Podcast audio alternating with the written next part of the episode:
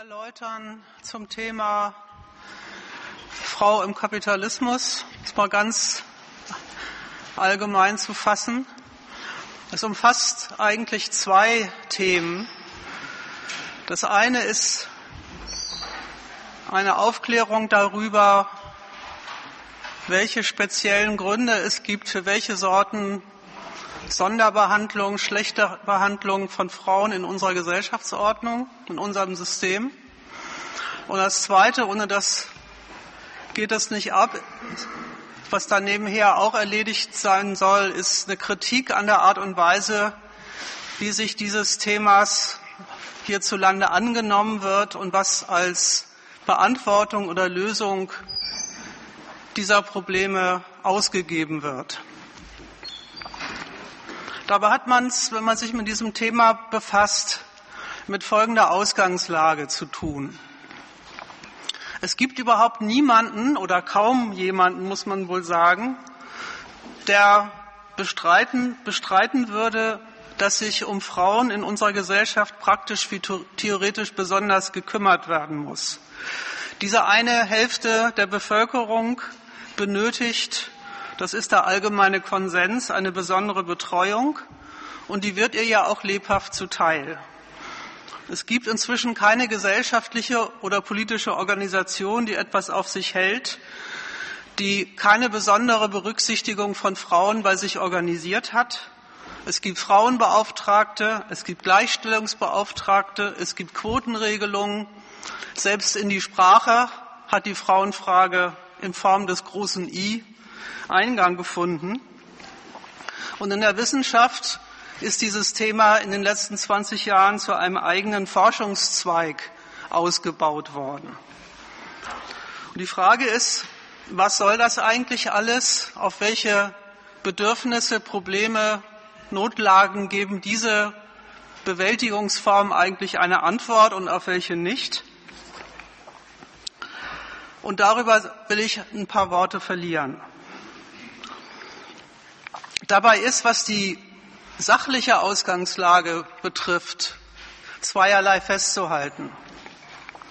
Erstens die Forderung der alten Frauenbewegung, will ich sie mal nennen, also der aus dem 19. Jahrhundert, nach rechtlicher Gleichstellung der Frau, die ist erledigt, die gibt es. Und die Forderung, dass Frauen als gleichwertige Personen anerkannt werden müssten, die braucht man heutzutage nicht groß aufzuwerfen, das sieht jeder so. Und diese Anerkennung, die die Frauenfrage bis hinein in die höchsten politischen Gremien genießt, die gilt durchaus auch bei Kritikern der Gleichberechtigung als Fortschritt. Gleichzeitig kann man feststellen, mit der Gleichberechtigung sind die Probleme gar nicht erledigt, die mit ihr erledigt sein sollten. Und auch für diesen Sachverhalt gibt es inzwischen eine durchgesetzte, gesellschaftlich anerkannte Antwort, warum das so ist. Und die Antwort heißt, ja, das liegt daran, dass es nach wie vor in unserer Gesellschaft Vorurteile gibt. Das liegt daran, dass es zwar rechtliche Gleichberechtigung gibt, aber diese Gleichberechtigung gesellschaftlich nicht durchgesetzt ist. Da wirken alte Verhaltensmuster, so soll man sich das erklären, nach. Und eigentlich müsste man nur noch diese alten Verhaltensmuster beseitigen und dann wäre auch schon alles in Butter. Zu beiden Auffassungen möchte ich hier Kritik anmelden und die im Folgenden ausführen. Erstens kann man zu der These das läge an alten Verhaltensmustern vorweg schon so viel sagen. Die scheinen nämlich ziemlich hartnäckig zu sein. Die scheinen nicht bloß einfach daran zu liegen, dass irgendjemand sich subjektiv in einer Frage täuscht und, da, da, und darin verbessert werden könnte, indem Aufklärung verbreitet wird. Noch so viel gut gemeinte Aufklärung, noch so viel Anstrengung diese Verhaltensmuster auszuräumen, scheint gar keine Wirkung zu haben oder wenig. Und die Frage ist ja, warum ist es eigentlich so? Der zweite Punkt, den man feststellen kann, ist, es ist auch gar nicht so, dass Einigkeit darin herrschen würde, wie welche Stellung der Frau in der Gesellschaft eigentlich anstrebenswert ist, wofür eigentlich Frauen Anerkennung verdienen, wo sie Berücksichtigung erfahren sollen und warum. Ob da mehr die Gleichheit, die gleiche Leistungsfähigkeit der Frau in den Mittelpunkt stehen soll oder ob da mehr angeblich weibliche Eigenschaften die Grundlage für diese Anerkennung sein sollen. Darüber wird sich heftigst gestritten in Talkshows und auch in Universitätsseminaren. Aber dass es letztlich eine Einstellungsfrage, eine bloße Einstellungsfrage ist, an der die wirkliche Gleichstellung, die wirkliche Anerkennung der Frau scheitert, das ist allgemeiner Konsens, von dem diese ganze Debatte ausgeht.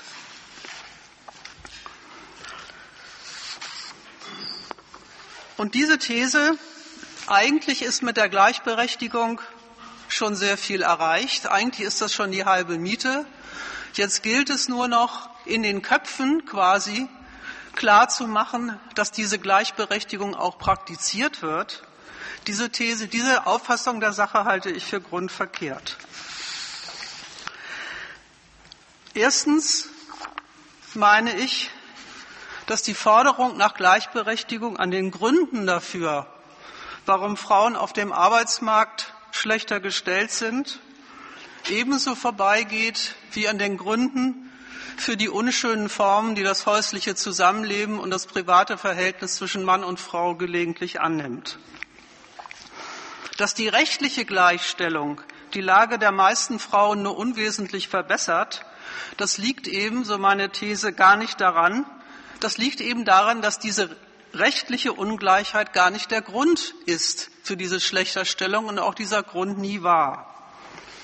Und deswegen geht auch die Auffassung, Diskriminierung durch Männer, durch Personalchefs oder wen auch immer wäre der Grund dafür oder auch die Einstellung von Frauen selbst, die sich nicht trauen, wäre der Grund dafür, dass solche Verhältnisse weiterwirken, ebenfalls an der Sache vorbei.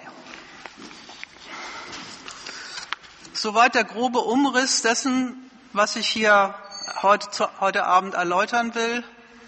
Wie immer, wenn Einwände da sind, wenn Nachfragen da sind, wenn irgendwas nicht einleuchtet, was ich versuche zu darzustellen, melden Sie sich zu Wort, damit wir in die Diskussion kommen. Ich will in der ersten Abteilung mich mit der Forderung nach Gleichberechtigung befassen. Was verlangt die eigentlich? Was will die eigentlich? Und ich will mich mit der Frage befassen, was hat sich eigentlich in Familie und Beruf getan, dadurch, dass Gleichberechtigung tatsächlich in den letzten Jahrzehnten praktisch, also rechtliche Gleichstellung praktisch durchgesetzt ist. Was hat sich denn da tatsächlich verändert und was hat sich überhaupt nicht verändert? Und im zweiten Teil will ich mich mit der Frage befassen, was ist eigentlich Diskriminierung? Was hat man darunter eigentlich zu verstehen? Und wieso ist es eine falsche Erklärung für die Verhältnisse, die sie im Berufsleben, aber auch in der privaten Sphäre zwischen den Geschlechtern existieren? Und zum Schluss, wenn ich noch dazu komme, will ich noch ein paar Worte zu, der, zu dem Thema verlieren, worum es eigentlich bei dem heutigen modernen Streit um die Rolle der Frau geht, also um, bei dem Streit um die Frage, soll sie sich mehr als Frau und Mutter verstehen, soll sie sich mehr im Beruf selbst verwirklichen oder eine Kombination von beiden. Was hat dieser Streit eigentlich überhaupt mit der materiellen Lage von Frauen zu tun, die einmal der Ausgangspunkt der Frauenbewegung im 19. Jahrhundert gewesen ist? Gut, ich fange also mit der Forderung nach Gleichberechtigung an. Was wird da eigentlich verlangt?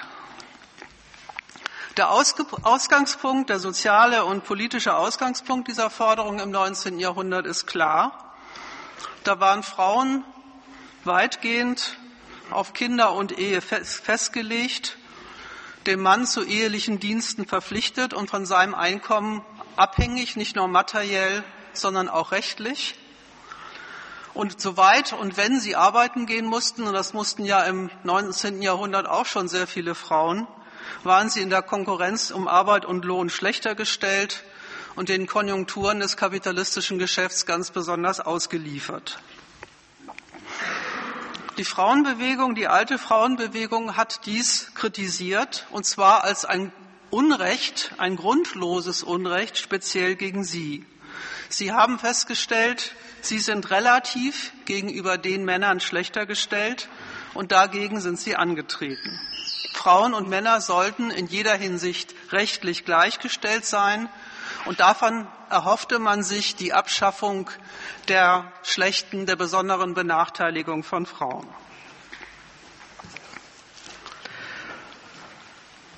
Zu diesem Kampf um Gleichberechtigung will ich in zwei Abteilungen was sagen. Das erste ist, was ist überhaupt von dieser Forderung zu halten? Und das zweite, was hat sich durch die Durchsetzung von Gleichbehandlung eigentlich tatsächlich geändert?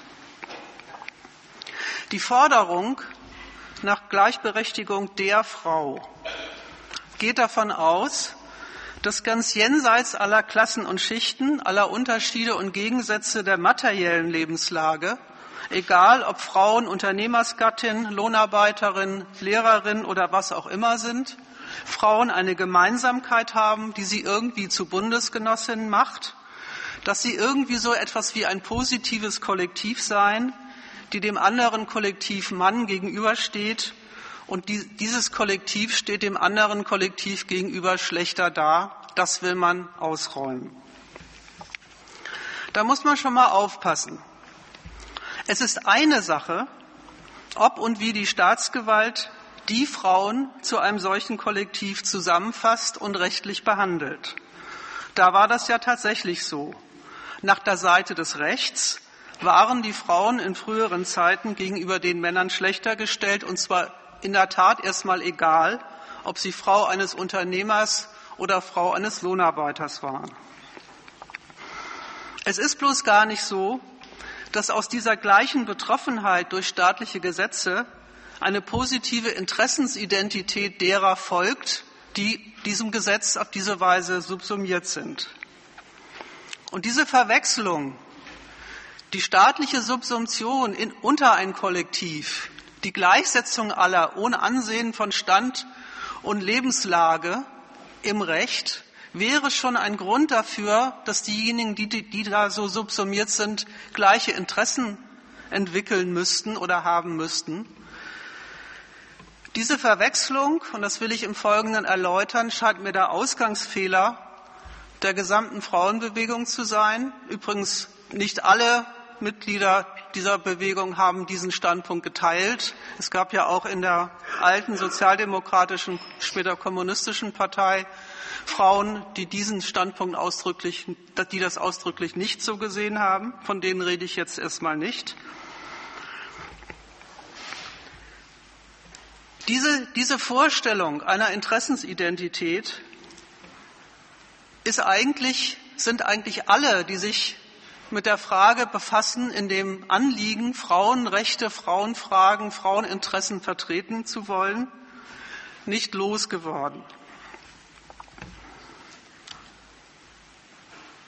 Es ist ein Unterschied, das will ich am Anfang einfach mal methodisch behaupten, ob man sich mit den Gründen für die Lebenslage von Frauen befasst, das tue ich jetzt ja auch, und sich mit den Gründen für die besonderen Zumutungen befasst, mit denen sie konfrontiert sind, oder ob man dies von dem Vorurteil her tut, dass diese besonderen Zumutungen und besonderen Schlechterstellungen schon so etwas wie eine positive Gemeinsamkeit all derer stiften würde, die von dies, die diesen Zumutungen unterworfen sind.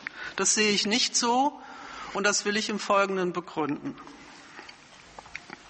Ich will nicht wie es die Forderung nach Gleichberechtigung tut, von dem Vorurteil ausgehen, dass es dieses Kollektiv einfach gibt, sondern ich will mal fragen, was eigentlich für dieses Kollektiv rauskommt, wenn diese Forderung nach Gleichberechtigung tatsächlich praktisch umgesetzt wird. Nehmen wir mal den Arbeitsmarkt. Bezogen auf den Arbeitsmarkt gibt es eigentlich durchgängig immer zwei Forderungen. Die eine heißt gleicher Lohn für gleiche Arbeit und die zweite heißt Frauen sollen in der Berufshierarchie aufsteigen können. Die sollen genauso studieren können wie Männer. Die sollen auch in die Unternehmensvorstände rein. Die sollen auch Professor werden können. Beides, beide Forderungen gelten gleichermaßen als Vertreten der Anliegen von Frauen überhaupt. In Wahrheit liegen zwischen diesen beiden Forderungen Welten. In der ersten Forderung, gleicher Lohn für gleiche Arbeit, da sieht man noch der Forderung an, dass sie aus einem materiellen Anliegen kommt, das seinen Grund in der Niedrigkeit des Lohns hat, darin, dass der Lohn nicht reicht. Es ist, wenn man so will, eine falsche Konsequenz aus schlechter Bezahlung, dasselbe haben zu wollen wie die Männer. Diese Übersetzung der Feststellung, der Lohn reicht immerzu nicht, in die Forderung nach gleicher Bezahlung, fragt dann aber auch gar nicht mehr, ob das dann reicht, unterstellt die Lohnhierarchie als gegeben und befasst sich eigentlich gar nicht mehr mit der Frage, wo denn hier eigentlich die gemeinsam, das gemeinsame Interesse nicht von Männern und Frauen, sondern von Lohnarbeitern liegt, nämlich einen insgesamt höheren Lohn für alle haben und durchsetzen zu wollen. Die zweite Forderung, Frauen sollen studieren können, die sollen in die höheren Ränge der Gesellschaft aufsteigen können, die sollen auch Aufsichtsratsposten äh, einnehmen können oder Professor werden können, verlangt ganz was anderes. Die verlangt nämlich eine gerechte Verteilung von Konkurrenzgewinnern und Konkurrenzverlierern auf die Geschlechter. Und das ist überhaupt keine auch nicht verwandelte Form eines materiellen Interesses eines, einer, eines gemeinsamen Subjekts, sondern das ist schlicht und einfach ein Konkurrenzinteresse, das fordert, dass ein Teil der Gesellschaft besser dastehen stehen soll, ja besser im Verhältnis zu was? Zu dem anderen Teil, weil mehr werden ja die gut bezahlten Posten dadurch auch nicht, dass Frauen welche davon abbekommen. Also verlangt die Verwirklichung des, der gleichen Aufstiegschancen, die anteilige Vergrößerung der Anzahl der Frauen auf diesen Posten auf Kosten der Männer und nicht eine Besserstellung für alle. Wieso das eigentlich überhaupt ein Vorteil für die Frau sein soll, ist überhaupt nicht abzusehen. Na klar, für die Frauen, die solche Posten ergattern, ist es ein Vorteil. Aber inwiefern es die Sache der Frau voranbringen soll, wenn ein paar von ihnen jetzt nicht nur mehr unten, sondern oben sitzen, ist überhaupt nicht abzusehen. Dass man als Frau jetzt auch die gleiche Chance hat, in die höheren Berufe aufzusteigen, soll der Fortschritt sein. Und darüber darf man dann gerne vergessen, worin die Chance eigentlich besteht, auf gleichberechtigten Zugang zur Konkurrenz um Arbeitsplätze, deren Ausgang weiterhin ganz sicher der ist, dass die Mehrheit der Konkurrenten auf den schlechter bezahlten Jobs landet. Die Forderung nach Gleichberechtigung macht sich gar nicht die Mühe, die unterschiedlichen bis gegensätzlichen Anliegen für sich mal zu untersuchen, die alle unter dieser Forderung subsumiert sind. Die betrachten beides gleichermaßen als Fortschritt für das gesamte Kollektiv. Für alle Frauen soll es gut sein, wenn auch an den unteren Lohnhierarchien, in Hierarchieposten gleiche Bezahlung durchgesetzt ist. Und für alle Frauen soll es gut sein, wenn jetzt auch Angela Merkel Bundeskanzlerin werden soll und nicht bloß mehr nur die Männer oder wenn, wie ich es der Frankfurter Allgemeinen Zeitung entnehmen durfte, eine Margret Sukale im Bahnvorstand jetzt diejenige ist, die sich mit der GDL in der Frage der Lohnerhöhung und Lohnsenkung herumstreitet und dem gesamten Personal Frauen und Männer gleichermaßen Lohnsenkungen verordnet. Wie kommt es dazu? Wie kommt es zu dieser praktischen Gleichgültigkeit dagegen, was eigentlich Gleichberechtigung für unterschiedliche bis gegensätzliche Inhalte bekommen kann? Ja, das hat was damit zu tun, dass es eine Gemeinsamkeit bei der Forderung tatsächlich gibt. Und diese Gemeinsamkeit ist nun wieder gar nichts besonders Fortschrittliches und auch nichts Gesellschaftskritisches. In beiden Fällen vergleichen sich nämlich Frauen mit vergleichbaren Männern. Ausgangspunkt ist der erreichte Platz in der Konkurrenz um Löhne und Jobs. Die, die, Vorstellung, dass man sich auch mal mit etwas anderem vergleichen könnte als den Positionen, auf denen man als Frau bestenfalls kommen kann, kommt gar nicht in den Sinn. Der Unterschied, die Hierarchie ist unterschrieben und die Forderung nach Gleichstellung will in der Hierarchie eine bessere Repräsentation. Wenn man mal so weit gekommen ist, dass man sagt, Gleichberechtigung, egal wo und egal bezogen auf was, dann kann übrigens auch, und diesen Fortschritt hat die Frauenbewegung auch durchaus gemacht, jeder Mist Gegenstand des gleichen Anspruchs sein. Dann kann alles in einen Topf geworfen werden. Dann, kann, dann kommen dann auch so Absurditäten raus wie Frauenparkplätze und Quotenregelungen. Also Vorschriften, die quasi ideell repräsentieren, dass auch beim Parken und auch bei der Anwesenheit, bei, bei der Zahl der, der weiblichen Abgeordneten im Bundestag der Gesichtspunkt des Geschlechts irgendwie vorkommt. Gleichermaßen, obwohl die beiden Sachen nun wirklich gar nichts miteinander zu tun haben. Es ist ein sehr ideeller Fortschritt, der da gelobt wird, wenn man sagt, Gleichstellung ist doch erlangt. Ideell deswegen, weil er sich gar nicht danach erkundigt, wer jetzt eigentlich was konkret davon hat und wessen Lage jetzt eigentlich verbessert wird und auf Kosten von wem, sondern schlicht und einfach, wie im Ausgang schon gesagt, dieses Kollektiv Frau als Kollektiv unterstellt mit gemeinsamen Interessen und deswegen den Aufstieg jeder Frau als Bonus für das gesamte Kollektiv verbucht. Das ist die eine Hälfte. Die zweite Hälfte ist, von welchem Maßstab aus kritisiert eigentlich der Vorwurf der Ungleichbehandlung die festgestellten Lohnunterschiede und Karrierechancen? Ja, der Maßstab ist seltsam. Der wirft nämlich eigentlich der Sache nach folgende Frage auf.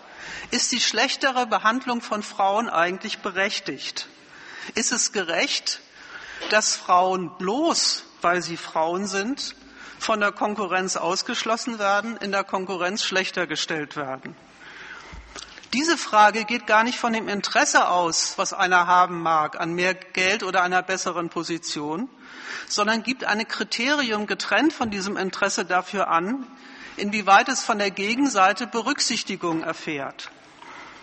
Und dieses Kriterium ist interessanterweise genau das, von dem der Kapitalismus, der ja angeblich eine Leistungsgesellschaft sein soll, behauptet, dieses Kriterium würde in ihm gelten.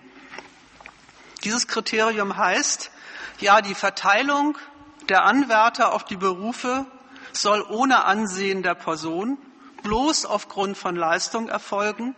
Und da hat doch der Gesichtspunkt, von Gesichtspunkt Frau nichts verloren. Persönliche Merkmale sollen da, das zumindest die Ideologie, keine Rolle spielen. Dieser von der Konkurrenzgesellschaft selbst ausgegebene Maßstab wird übernommen und wird betont, ja, an uns, an den Frauen liegt es doch nicht, dass wir ausgeschlossen werden. Wir sind genauso leistungsfähig, genauso leistungswillig, genauso belastbar wie Männer, aber man lässt uns nicht. Also handelt es sich bei, der, bei schlechterer Bezahlung dabei, wenn Studentinnen unterrepräsentiert sind, zu wenig Frauen in höhere Posten kommen, um eine unberechtigte Schlechterstellung des Kollektivs Frau. Und wer von unberechtigten Schlechterstellungen redet, der kennt, ob er das jetzt positiv selbst so sieht oder nicht, aber da soll sich den, den Gedanken mal machen, der kennt auch berechtigte Schlechterstellungen. Der kennt auch gute Gründe dafür, dass Leute weiterkommen oder nicht weiterkommen und sagt, Frau ist auf jeden Fall ein schlechter Grund, weil Frau ist kein Leistungsgesichtspunkt, sondern ein bloß natürlicher, bloß geschlechtlicher. Dass in Ausbildung und Arbeitsmarkt eine Sortierung, eine Verteilung von Lebenslagen stattfindet, dass es da Gewinner und Verlierer gibt, das ist mit dieser Forderung eigentlich abgehakt. Solange eine Gruppe, in diesem Fall die Frau, dabei nicht schlechter fährt als die andere. Wie gesagt, das mögen die ursprünglichen Verfechter der Gleichberechtigungsforderung so nicht gemeint haben, aber das ist der wirkliche objektive Inhalt dieser Forderung. Und deswegen ist es auch nicht verwunderlich, dass die wirkliche Umsetzung der Gleichberechtigung genau bei der Erfüllung dieser Forderung landet und nicht bei dem Idealismus, den die ursprünglichen Verfechter dieser Forderung mal verlangt haben. Die Beschwerde über die Ungleichbehandlung täuscht sich in einem ganz grundsätzlichen Punkt.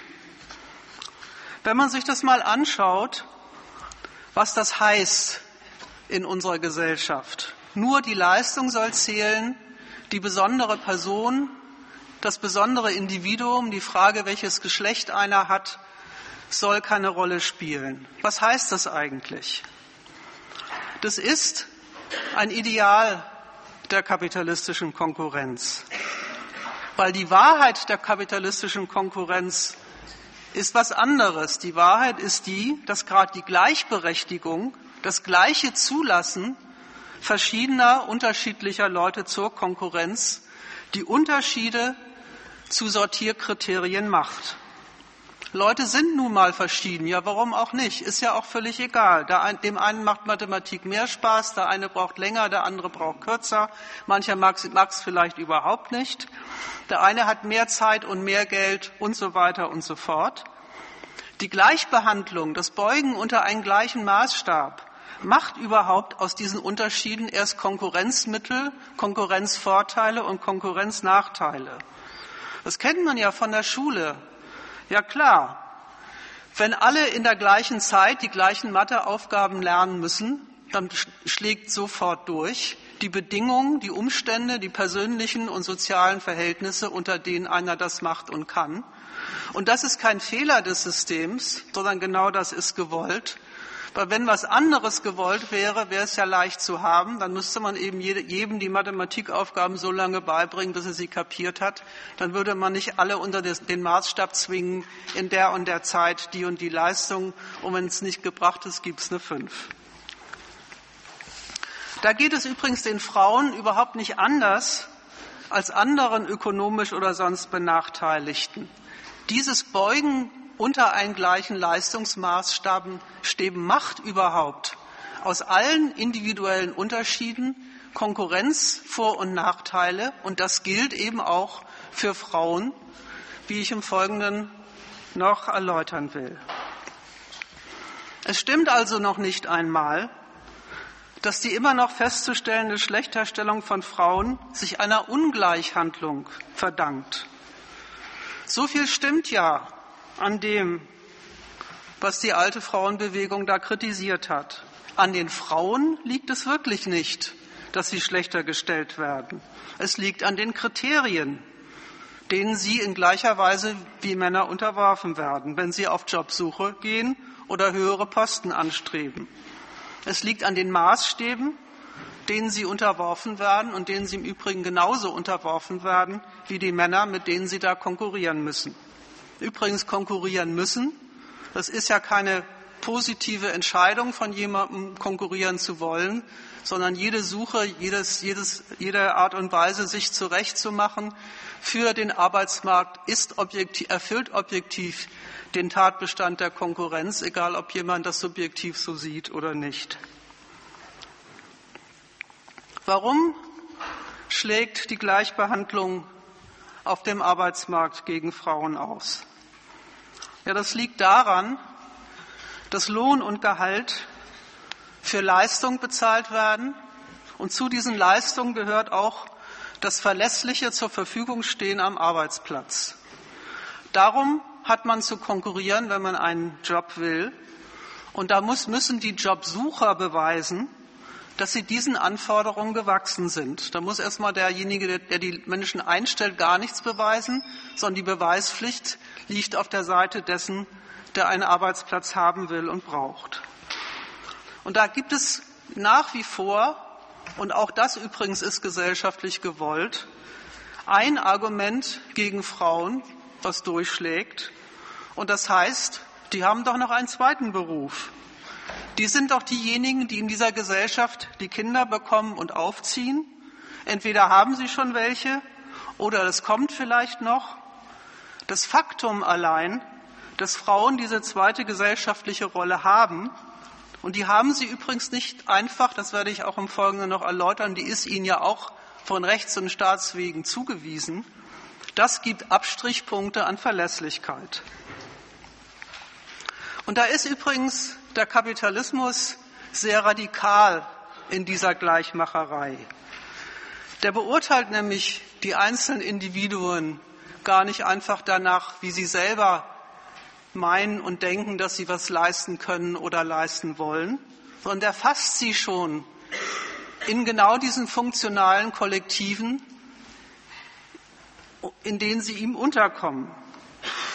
Sie beurteilen die Arbeitskräfte nach den Durchschnittseigenschaften der Kollektive, aus denen sie kommen. Zum Beispiel ist es in Betrieben vollkommen üblich, davon auszugehen, dass Leute, die älter werden, kränker sind. Das mag im Einzelfall gar nicht der Fall sein. Das kann aber einem Personalchef völlig wurscht sein. Die Möglichkeit reicht ihm vollkommen aus. Da subsumiert er einfach den Einzelnen unter den Gesichtspunkt seiner Personalpolitik und muss das Risiko gar nicht eingehen. Und dass er das übrigens nicht muss, liegt daran, dass es immer genug Anwärter gibt, die er an die Stelle dessen setzen kann, der wegen seines Alters möglicherweise öfter krank wird. Frau zu sein ist auf dem Arbeitsmarkt ein Konkurrenznachteil wegen dieser zweiten gesellschaftlichen Rolle. Und das ist erstmal völlig unabhängig davon, wie die einzelne Frau diese Rolle handhabt, ob sie das überhaupt will oder nicht. Sie hat den Beweis anzutreten, dass sie in dieser Frage genauso verlässlich und leistungsfähig ist wie ein Mann. Übrigens machen das Frauen auch immer, wenn man sie dann, wenn man dann irgendwelche Interviews mit Frauen aus höheren Posten liest, dann sind die immer sehr schnell dabei zu, zu, zu unterstreichen, dass sie selbstverständlich es bestens hinkriegen, entweder mit Hilfe ihres Mannes oder ohne die beiden Rollen unter einen Hut zu kriegen und dass keiner Angst haben muss, dass sie jetzt irgendetwas versäumen, bloß weil sie drei Kleine irgendwie zu Hause rumlaufen haben. Dieser Standpunkt der Subsumption eines Kollektivs unter die Frage seiner Leistungsfähigkeit für das Unternehmen ist nicht einfach eine falsche Einstellung, eine Borniertheit von Personalchefs, sondern die hat einen sehr harten Grund darin, worum sich hierzulande die Ökonomie dreht. Wenn Arbeitskräfte Leistung für die Firma zu bringen haben und ihr Einkommen davon abhängig gemacht ist, dann werden sie eben auch unter diesem Maßstab verglichen. Und im Zweifelsfall wird alles gegen sie gewendet, was auch nur den geringsten Zweifel aufkommen lässt, dass sie das vielleicht nicht hinbringen. Es ist also verkehrt, eine solche Einstellung von Personalchefs unter den Standpunkt, da handelt es sich um Vorurteile zu beugen. Ja klar ist es ein Vorurteil in dem Sinne, als es ein vorgefasstes Urteil gegenüber dem einzelnen Individuum, der einzelnen individuellen Frau oder dem Mann ist, der da antritt. Nur ein bloßes Vorurteil ist es überhaupt nicht. Ich will, um das zu illustrieren, mal ein Beispiel vorlesen, was ich in der Süddeutschen Zeitung gefunden habe, ein Bericht über eine Frau, die bei Daimler, also bei einem Großkonzert, Diversity Managerin ist und was die eigentlich so tut.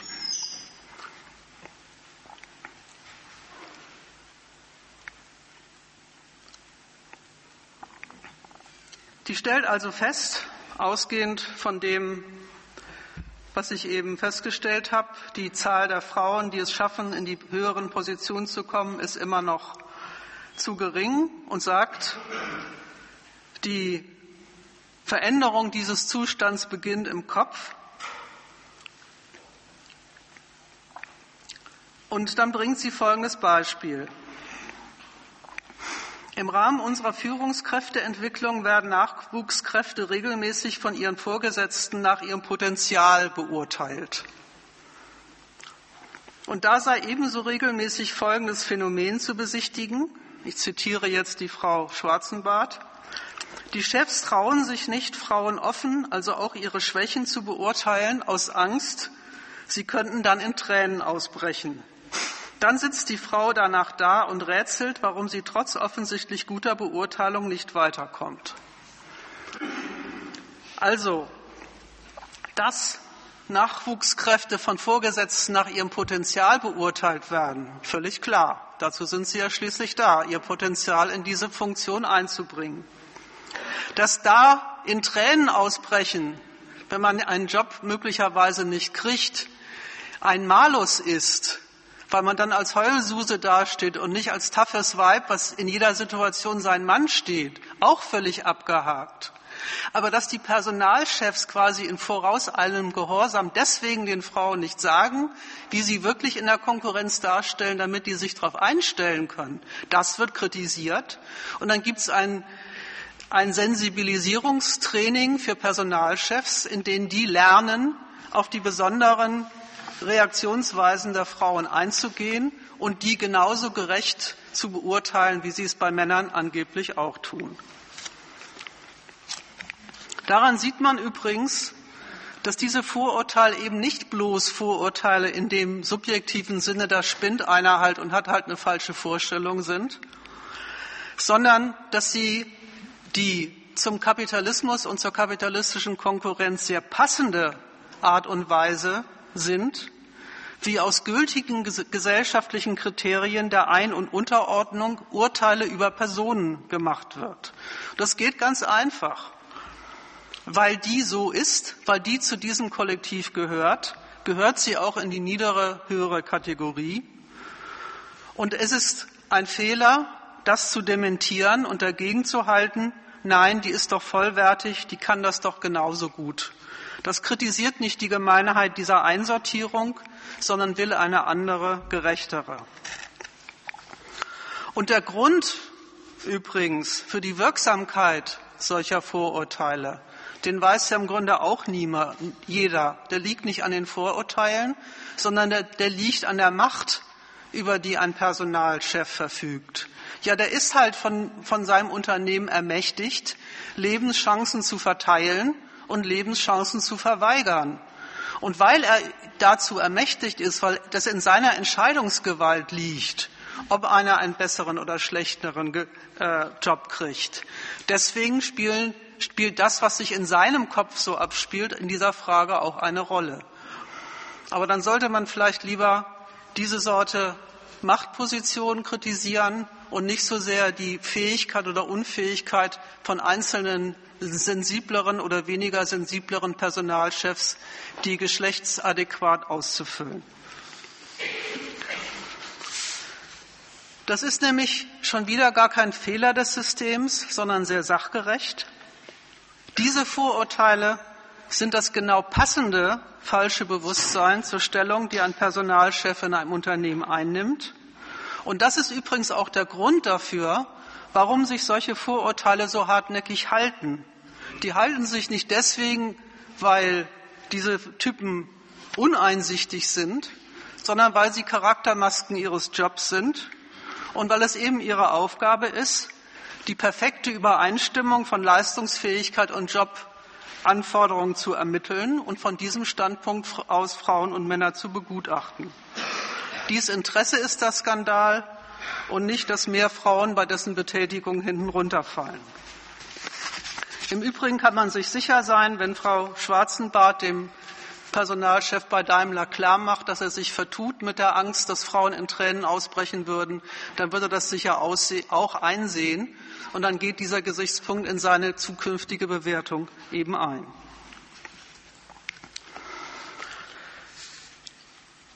Das ist die eine Abteilung, Arbeitsmarkt. Die penetrante Schlechterstellung der Frau rechnet ihr als negative Konkurrenz, als negative Konkurrenzbedingung an, dass sie eben in dieser Gesellschaft noch für eine zweite Funktion vorgesehen ist. Und das tut der Arbeitsmarkt, das tun diejenigen, die auf dem Arbeitsmarkt das Sagen haben, erstmal wirklich ganz getrennt von der Person, eben aus dem Grund, den ich vorhin gesagt habe, weil die Beweislast immer beim Antragsteller liegt und nicht bei demjenigen, der diese Entscheidung zu treffen hat. Nach der Seite hin löst sich die ganze Frauenfrage darin auf, dass von einem, einer Verbesserung der Lebenslage der Frau überhaupt nicht die Rede sein kann, wenn die sich darin erschöpft, in größerem oder geringerem Ausmaß Zugang zu einer Jobhierarchie zu bekommen, in der man nach Gesichtspunkten, die einem selber fremd sind, die das eigene Interesse gar nicht berücksichtigen, einzuordnen. Und insofern löst sich die ganze Frauenfrage in die Frage auf, was hat man gegen eine solche Hierarchie, was hat man gegen diese Sorte Organisation der Ökonomie einzuwenden und nicht, wie steht man dann im Resultat bei der Einordnung als Kollektiv oder auch als Individuum hinterher da. Jetzt gibt es ja einen zweiten Bereich, wo Frauen übel mitgespielt wird, und das ist die Abteilung der, der privaten Beziehungen. Und da kann es ja zunächst mal tatsächlich so scheinen, als hätten die Zumutungen, denen Frauen hier ausgesetzt sind, mit der ökonomischen Lage wenig zu tun. Das ist in gewisser Hinsicht auch so. Prügelnde Männer und Sexismus gibt es klassenübergreifend. Die finden sich nicht speziell in bestimmten Klassen und Schichten. Und solche Verhaltensweisen haben wirklich nichts damit zu tun, wo die Beteiligten in der Hierarchie der Berufe stehen. Das heißt aber trotzdem nicht, dass solche Verhaltensweisen mit Kapitalismus nichts zu tun hätten, aber eben nicht mit der ökonomischen Seite dieses wunderbaren Systems, sondern mit seiner politisch-rechtlichen Seite und mit der Art und Weise, wie sich Leute subjektiv, moralisch auf die Anforderungen einstellen, die ihnen in dieser Gesellschaft aufgemacht werden. Der Kapitalismus ist eben nicht bloß ein ökonomisches System, sondern auch ein System von staatlich gesetzten Rechten und Pflichten. Diese Rechte werden zugeteilt und bestritten und die Mitglieder dieser Gesellschaft haben sich daran gewöhnt, sich bei allem, was sie selbst wollen und haben wollen, auf diese Rechte zu berufen, zu behaupten, sie hätten jetzt doch ein Recht, und zwar übrigens nicht nur gegenüber dem Staat, sondern auch gegeneinander. Also Ansprüche geltend zu machen und vom Rest der Welt zu verlangen, die müssten ihnen jetzt aber erfüllt werden. Und aus dieser Ecke, aus dieser privaten Moral des Rechthabens in seinen privaten Ansprüchen kommt die ganze Abteilung Hässlichkeit, die es zwischen den Geschlechtern im Privatbereich gibt. Auch in der Sphäre der Ehe und der Partnerschaft ist ja der Ausgangspunkt die Forderung nach Gleichberechtigung gewesen. Die hat sich ursprünglich gegen die Unterordnung der Frau unter den Mann in der Familie gewandt. Die war ja vor gar nicht so langer Zeit noch im, gesetzlich im Familienrecht verankert. Frauen waren rechtlich vom Mann finanziell abhängig. Der Staat hat eheliche Pflichten kodifiziert, denen man sich zu unterwerfen hatte. Diese staatlichen Sonderrechte des Mannes gegenüber der Frau in ökonomischer und auch geschlechtlicher Hinsicht sind ja nun inzwischen abgeschafft. Heutzutage sind Frauen und Männer gleichermaßen dazu verpflichtet, sich um die Familie zu kümmern und wechselseitig füreinander und für die Kinder einzustehen. Frage nur, was das eigentlich den Frauen gebracht hat.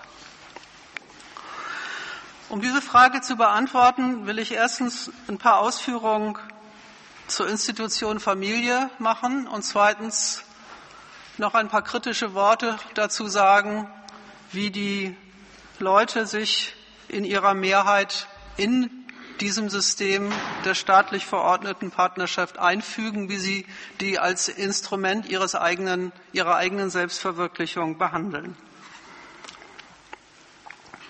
Erstens, es ist ja kein großes Geheimnis, die Familie ist nicht einfach ein, eine private Zusammenkunft von zwei Leuten, die sagen, sie mögen einander, wollen zusammenleben und Kinder kriegen oder auch nicht.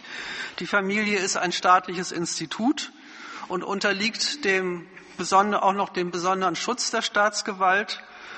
Und wie so oft, wenn der Staat etwas unter seinem besonderen Schutz steht, heißt das für die Beteiligten, die da geschützt werden, nicht unbedingt was Gutes. Der Staat kümmert sich darum, wie diese Lebensgemeinschaft funktioniert. Der macht rechtlich aus einem Verhältnis, das ganz aus privaten Gründen eingegangen wird, das ganz auf Freiwilligkeit und Zuneigung gründet, ein Pflichtverhältnis. Zwingen kann und will der Staat die Leute natürlich nicht zum Heiraten und Kinder kriegen. Das machen sie schon selbst. Aber kaum machen sie es, schlägt das Familienrecht zu. Und was man dann für den anderen tun will oder nicht tun will, unterliegt gar nicht mehr einfach der freien Entscheidung, sondern ist ein rechtlicher Auftrag. Der Staat macht aus dieser freiwilligen Übereinkunft, die das Zusammenleben erstmal ist, eine Zwangsgemeinschaft. Übrigens macht er das inzwischen auch bei sogenannten außerehelichen Gemeinschaften aus gutem Grund, weil er es da auch gerne sieht, dass die Leute dazu verpflichtet werden, sich ökonomisch füreinander einzustehen. Zwei Menschen bilden vom Staat her betrachtet eine Wirtschaftseinheit.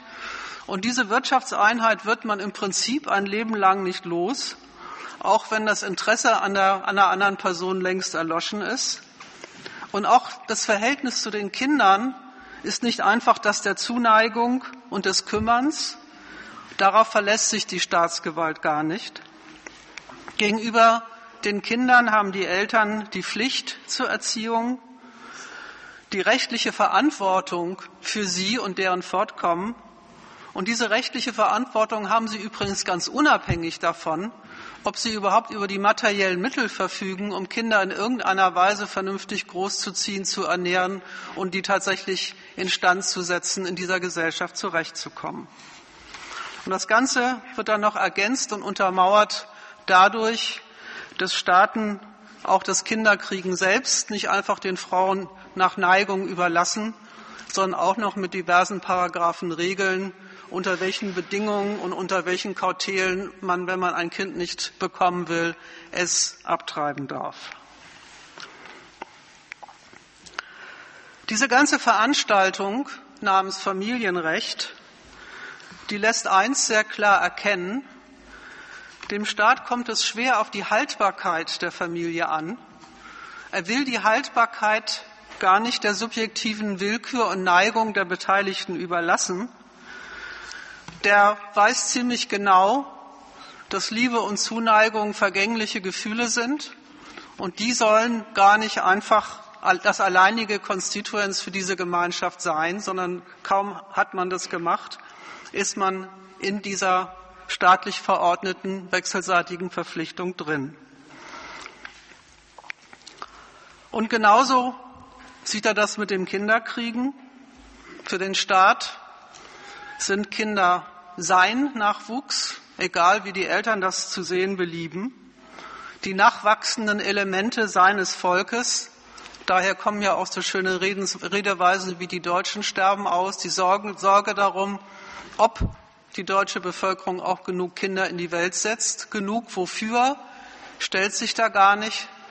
Da ist klar, dass wenn ein Staat wie Deutschland über 80 Millionen Volk gebietet, diese Zahl bitteschön nicht kleiner werden soll, sondern möglichst erhalten oder größer werden für alle Bedürfnisse und Notwendigkeiten und Interessen, die sich so an die Leute herangetragen werden. Und dabei geht der Staat ganz selbstverständlich davon aus, dass die ökonomischen Verhältnisse, unter denen das Gros seiner Bürger leben, für das Erbringen der Leistung der Familie nicht eben förderlich sind. Und deswegen macht er daraus ein rechtliches Pflichtverhältnis, dem man sich nicht entziehen kann. Er benutzt, instrumentalisiert die Zuneigung der Leute dafür, dass die Reproduktion der Arbeitskraft halbwegs klappt. Und er benutzt das private Interesse an Kindern für die Reproduktion des Volkes, über das er gebietet. Und dafür bedient sich der Staat im Recht der zunächst mal sehr banalen biologischen Tatsache, dass es nur einmal Frauen sind, die Kinder kriegen. Aus, dieser, aus diesem Faktum, aus diesem biologischen Faktum folgt für das Verhältnis von Frauen und Kindern und für die Frage, wer zieht die auf und wer ist dafür zuständig, erstmal überhaupt nichts, wie man an anderen Gesellschaften sehen kann. Das ist eine rechtliche Zuordnung, eine rechtliche Zuschreibung, weil es dem Staat um diese Funktion geht, die Frauen dafür ihn erfüllen, dass die klappt, und zwar auch unter widrigsten Bedingungen. Dafür tut er was, indem er aus dem biologischen Verhältnis ein Rechtsverhältnis und Verantwortungsverhältnis macht, das daraus konstruiert und Frauen dazu verpflichtet, Männer inzwischen übrigens auch, für ihren Nachwuchs gerade zu stehen. Ich will das mal an einem etwas extremen Beispiel erläutern, was ich damit meine. Vielleicht ist Ihnen diese, diese Institution der sogenannten Babyklappe bekannt, die inzwischen von einigen Krankenhäusern eingerichtet ist. Da können Mädchen und Frauen, die ein Kind zur Welt gebracht haben und nicht wissen, wohin damit, sich selbst nicht in der Lage sehen oder unfähig fühlen, dieses Kind in irgendeiner Weise zu betreuen, Angst haben, damit nach Hause zu gehen oder was auch immer. Da können diese Frauen dieses Kind ablegen und das Krankenhaus verpflichtet sich, dieses Kind aufzunehmen und sich darum zu kümmern. Warum die Krankenhäuser das machen, ist ja, ein, ist ja sehr schlicht zu sehen. Das ist ein, wenn man so will, ein, eine schlichte Tat des organisierten Mitleids, des Nichtwollens, dass solche Mädchen und Frauen dann zum Äußersten greifen und vielleicht sogar diese Kinder umbringen. Also bieten Sie ihnen die Chance, die Möglichkeit, sie versorgt zu sehen, wenn sie selber sich nicht in der Lage sehen, damit zurechtzukommen. Vom Staat her gesehen, vom Rechtssystem her gesehen, handelt es sich bei dem Ablegen eines Kindes in der Babyklappe um einen doppelten Rechtsbruch. Erstens mal handelt es sich um einen Rechtsbruch der Frau. Die entzieht sich nämlich ihrer Verantwortung für das Kind.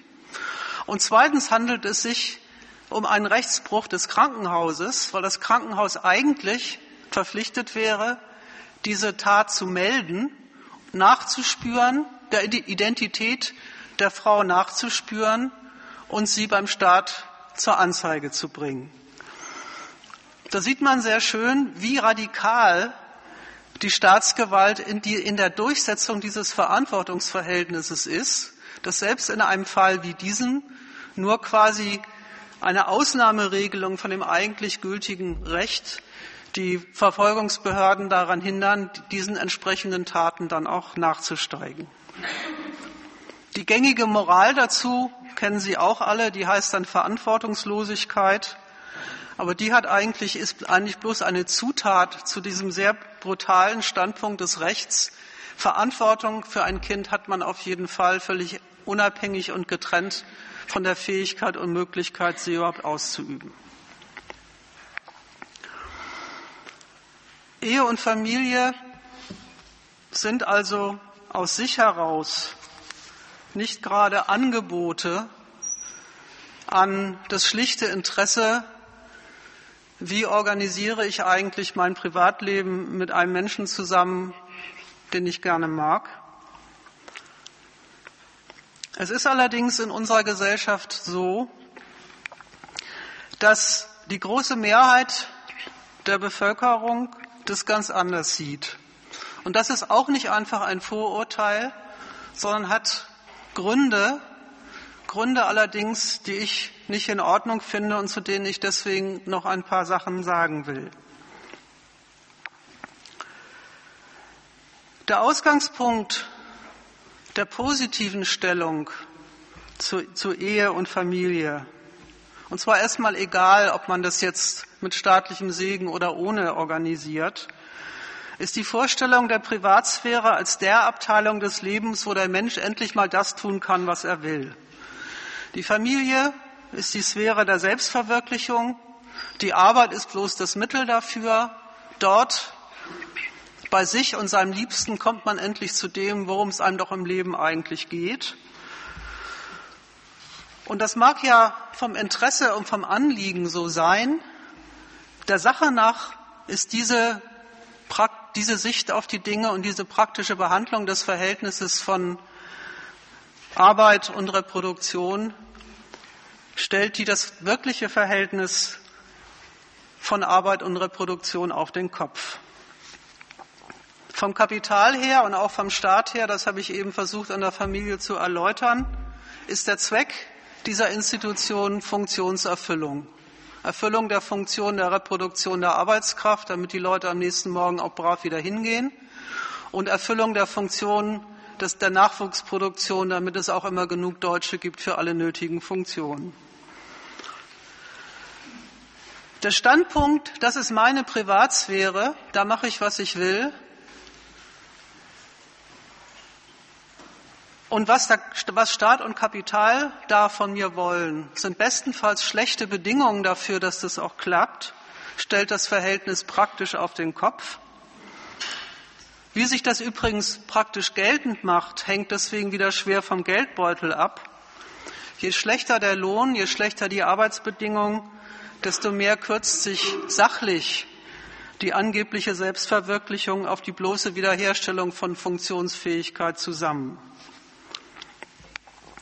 Und in diesem praktizierten Idealismus nenne ich es mal. Eigentlich ist die Welt doch für mich da in meinem Privatleben und alles andere, der ganze Kapitalismus ist eigentlich dafür bloß eine günstige oder ungünstige Bedingung. Da spielt der Lebenspartner in unserer Gesellschaft eine ganz besondere Rolle. In ihm, nämlich in der gemeinsamen Zukunft, fasst sich der Standpunkt zusammen, für uns, für unsere Zweisamkeit macht man doch alles, dafür nimmt man alle Härten des Jobs auf sich. Und, und jetzt kommt eigentlich der eher hässliche Übergang, dafür erwartet man auch was. Dann erwartet man nämlich vom Partner Zuwendung, Verständnis, dass der auch für einen da ist, wenn man abends müde vom Job kommt, Darauf meint man seitens des anderen ein Recht zu haben, weil man ja selber auch nur alles nur für die Familie macht. Und so wird aus einem schlichten Verhältnis des Mögens sehr schnell ein Tausch- und Anspruchsverhältnis. Und in diesem Verhältnis kann der geliebte Mensch eigentlich nur versagen. Der kann das nämlich gar nicht alles kompensieren, was man im Job so mitmacht. Vielleicht will er es aber auch gar nicht sondern macht seinerseits Ansprüche auf.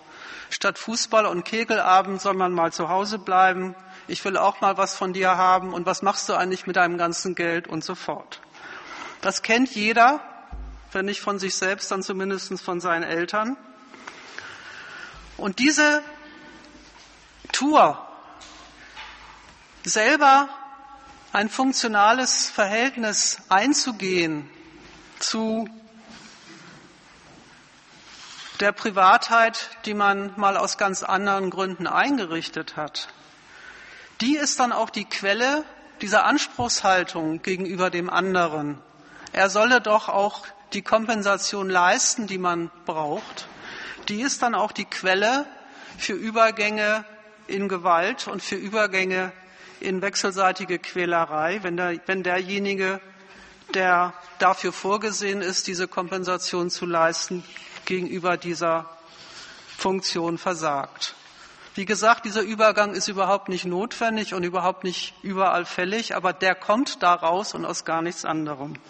Und woraus er auf jeden Fall nicht kommt, ist aus einer, einem besonders hässlichen Charakter von Männern, sondern er kommt aus der spezifischen Moral, die sich Leute zulegen, die, koste es, was es wolle, sich im Kapitalismus als Heimat einrichten wollen und sich wieder alle schlechtere Erfahrung festhalten wollen an der Vorstellung, eigentlich ist doch die ganze Welt für die Organisierung meines privaten Lebensglücks da und wenn das nicht klappt, dann muss es doch irgendjemanden geben, der dran, dran schuld ist.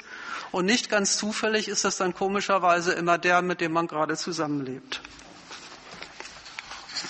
Übrigens ist es auch hier so, dass beim Hinkriegen dieser Kompensation die materielle Ausstattung der Familie eine ziemliche Rolle spielt. Der Fehler, der hier gemacht wird, ist aber der Anspruch. Und zwar ist es egal, ob der jetzt von Männern oder von Frauen aufgemacht wird. Und deswegen entscheidet auch die materielle Lage nicht darüber, wer diesen Anspruch wie gegenüber dem Alten, dem, der anderen Seite geltend macht, sondern darüber, wie ernst, wie nachdrücklich es einer meint mit seinem Recht darauf, dass der andere für ihn da ist, ihm zu Willen zu sein hat, seine, sein Leben auf die eigenen Bedürfnisse einzustellen hat. Zu, diesem, zu diesen Hässlichkeiten, zu denen das Geschlechterverhältnis unter Bedingungen gerät, unter denen Leute, ich sag's mal so, nicht wahrhaben wollen, und das Aneinander austragen, dass das Privatleben im Kapitalismus nun mal wirklich nicht dafür da ist, dass es Leuten gut geht, sondern für eine andere Funktion eingerichtet ist, die taucht in der Forderung nach Gleichberechtigung der Frau in diesem Verhältnis überhaupt nicht auf, sondern die Forderung nach Gleichberechtigung der Frau in diesem Verhältnis kritisiert nicht den falschen Anspruch auf Selbstverwirklichung, den man dem anderen gegenüber aufmacht, sondern sie kritisiert, dass die Familie dem Recht der Frauen auf gleichermaßen Selbstverwirklichung zu viel, zu, zu wenig Raum gibt. Dass nur der Mann die Familie als Mittel für sich benutzen kann und nicht auch die Frau. Von diesem Standpunkt aus gibt es dann durchaus Abteilungen der Frauenbewegung, die zur Kritik an der Familie kommen und die Familie ganz ablehnen. Sie tun das aber in aller Regel deshalb, weil sie die Familie als Einschränkung der individuellen Freiheit der Frau nehmen. Also an, also an dieser Vorstellung im Kapitalismus wäre die Freiheit des Individuums, sein Recht auf Selbstverwirklichung der eigentliche Zweck dieser Gesellschaft, gar nichts kritisieren, sondern nur die Familie als schlechte Bedingung dafür ansehen, dass es da auch gelingt. Dieser Ruf nach Gleichberechtigung wurde, würde erhört. Und der ist einhergegangen mit einer Abteilung Gleichstellung, die die Frage betraf, müssen die Frauen im Wesentlichen die Funktion der Kinderaufzucht erledigen oder dürfen sie auch den Arbeitsmarkt bevölkern? Inzwischen gehört der Sachverhalt, dass beide arbeiten gehen, eigentlich zur Normalität des Familienlebens in Deutschland dazu. Und das hat vor allen Dingen, ohne dass natürlich diejenigen, die die Gleichberechtigung gefordert haben, das jemals so gewollt hätten, ganz im Gegenteil, das hat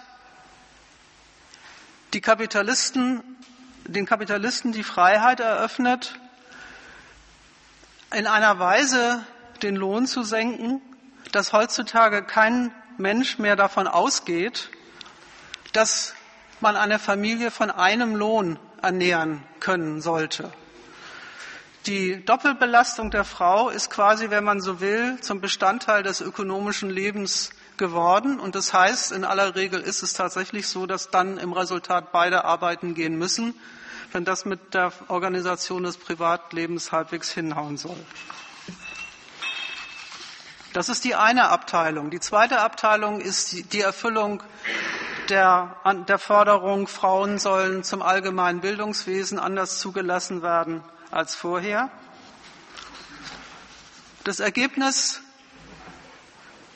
sieht sehr unterschiedlich aus, je nachdem, in welcher gesellschaftlichen Klasse und Schicht sich Frauen befinden.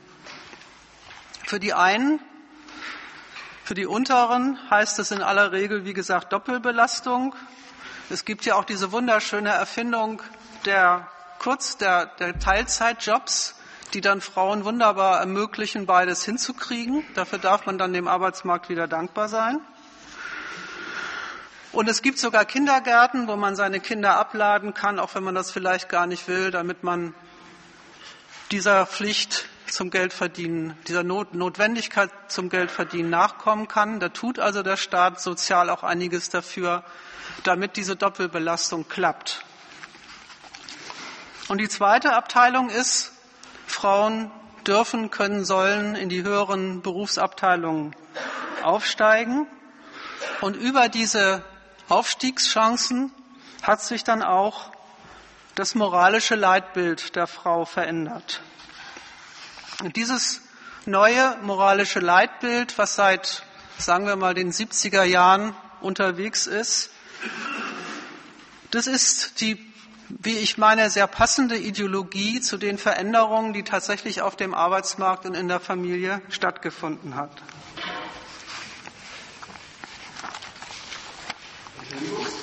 Ja. Ja. Eine Minute zurück. Ja. Ich habe diesen Lehrsatz mir aufgeschrieben. Können Sie ein bisschen lauter reden? Ich glaube, Teile des Lohns werden im Kapitalismus noch dafür bezahlt, dass die Arbeiter ein bisschen Spaß haben, weil es vielleicht auch zu ihrer, weil die Kapitalisten immer gemerkt haben, es gehört zur Reproduktion ihrer Arbeitskraft, dass sie halt nicht ganz so abgespannt immer von Job zu Job, sondern dass sie halt abends nochmal äh, zum Kegelverein gehen können. Da brauchen sie auch einen Teil Lohn oder so. Sie haben jetzt gesagt, das gibt es ganz und gar nicht im Kapitalismus. Ich, ich, ich tue mich sehr schwer, Sie akustisch zu verstehen. Nochmal von vorne ich sage einfach, ich glaube, Spaß, Spaß ist ein Moment der Reproduktion der Arbeiterklasse auch im Kapitalismus. Was ist, was ist ein Moment? Spaß haben oder äh, Vergnügen.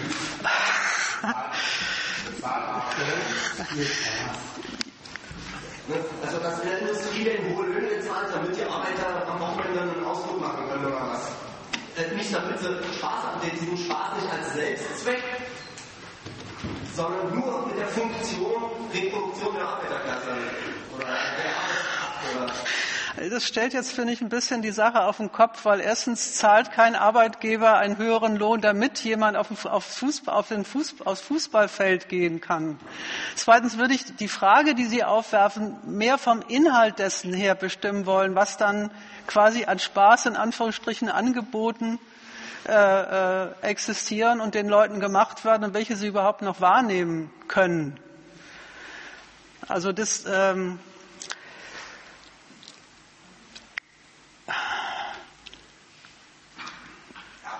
Das, ist, das liegt erstmal, das liegt erstmal wirklich in der, also erstmal würde ich mal unterstreichen, wirklich in der freien Entscheidung jedes Einzelnen, was er mit seiner Freizeit anfängt. Und es liegt in der freien Entscheidung jedes Einzelnen, wie er, seine, wie er sein Geld auf welche Abteilung von Notwendigkeit und, und Vergnügen verteilt. Bloß ab einer bestimmten Niedrigkeit des Lohns gibt es einfach so viele Notwendigkeiten erstmal zu erledigen, dass für, die, für den Rest einfach nicht besonders viel übrig bleibt. Und wenn für den Rest nicht besonders viel übrig bleibt, dann ist es auch nicht besonders verwunderlich, dass die Angebote, die man dann bekommt, auch nicht so übermäßig aussehen.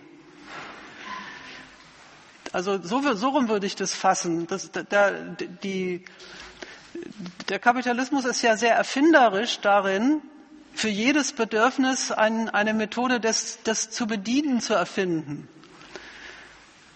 Also das ist nicht, das ist nicht, ähm, wie will man das ausdrücken?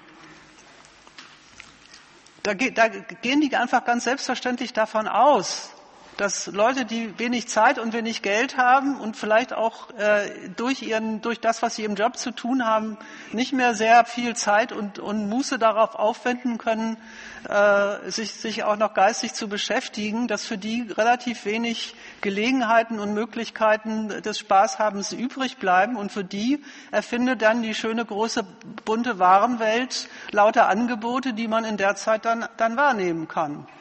Also so würde ich das fassen.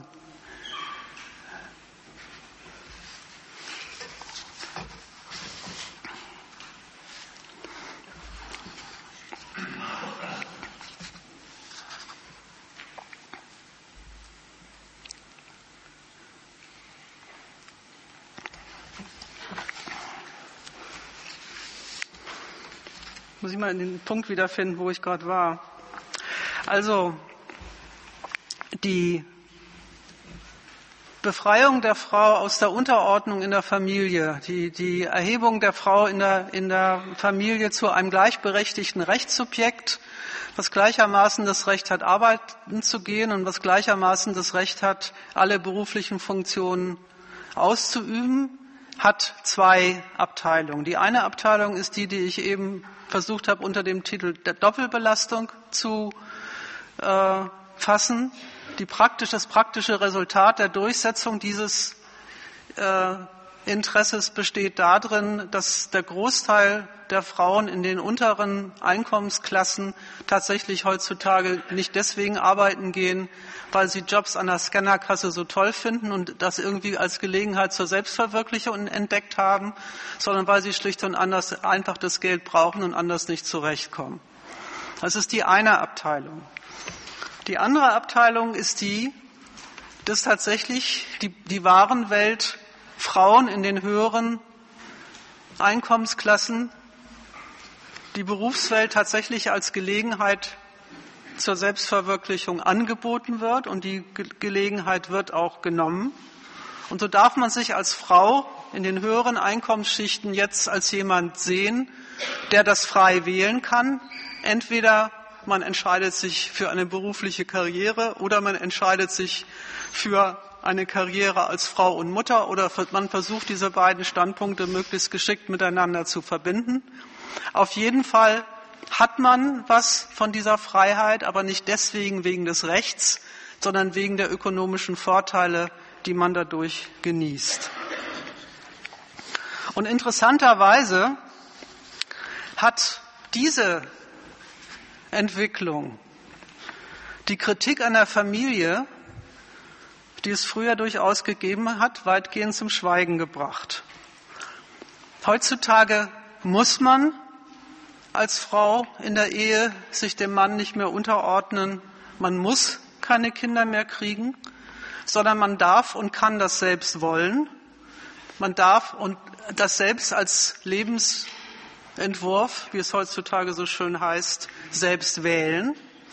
Und weil man das selbst will und nicht mehr muss, ist das, was einem vorher als Zwang und Unterwerfung erschien, plötzlich eine, eine Gelegenheit, sich, das aus sich zu machen, was man immer schon sein wollte.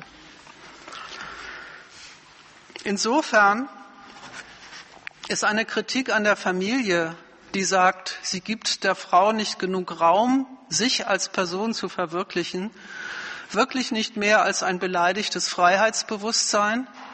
Die Freiheit, die jedem Individuum in dieser Gesellschaft doch angeblich zusteht, wird nur einer Abteilung der Menschheit eröffnet und der anderen Abteilung nicht. Das war die ganze Kritik. Und insofern kann man sich jetzt auch heutzutage in Talkshows oder in Büchern hinstellen und sagen, ich verwirkliche mich als Frau und Mutter und das finde ich eine ganz tolle Lebensperspektive und alle versinken in Hochachtung und sagen, das ist, finden Sie jetzt aber ganz toll, dass da die Frau diesen Lebensweg ganz freiwillig gewählt hat.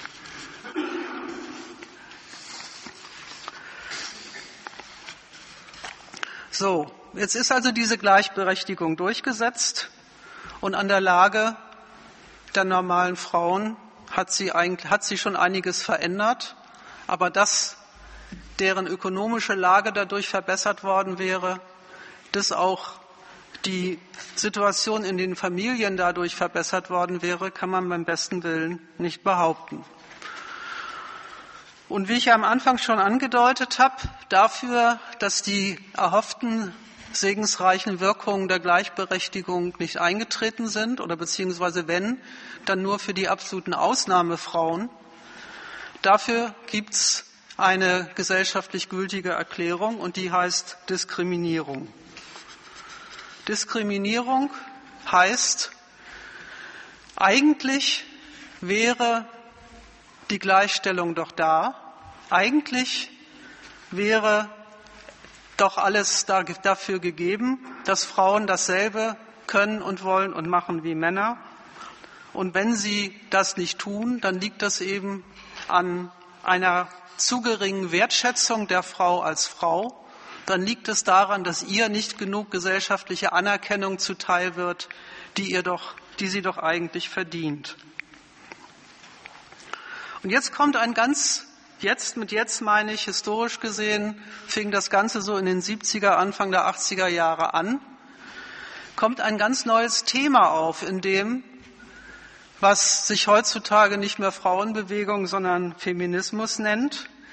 Plötzlich hat man nämlich entdeckt, dass den Frauen eigentlich was ganz anderes fehlt als Geld, als angenehme oder angenehmere Lebensbedingungen, sondern was, was ihnen wirklich fehlt, ist die gesellschaftliche Anerkennung und Wertschätzung, die ihr eigentlich zusteht. Diese mangelnde Wertschätzung wird zum Grund für die fortbestehende Ungleichbehandlung erklärt. Und das stellt die Sache nun wirklich einigermaßen auf den Kopf.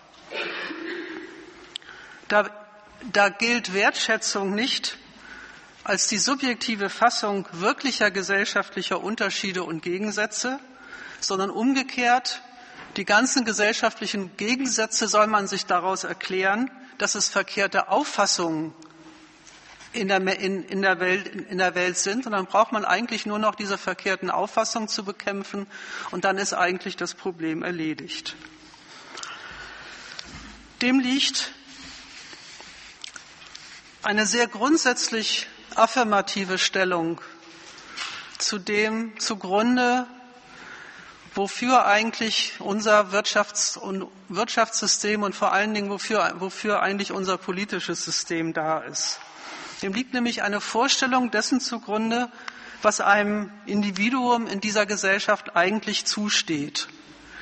Man soll sich das so denken, dass es irgendwie ein Entsprechungsverhältnis gibt zwischen dem, was ein Individuum selbst ist, was es leistet, was es darstellt und dem, was die Gesellschaft ihm zubilligt.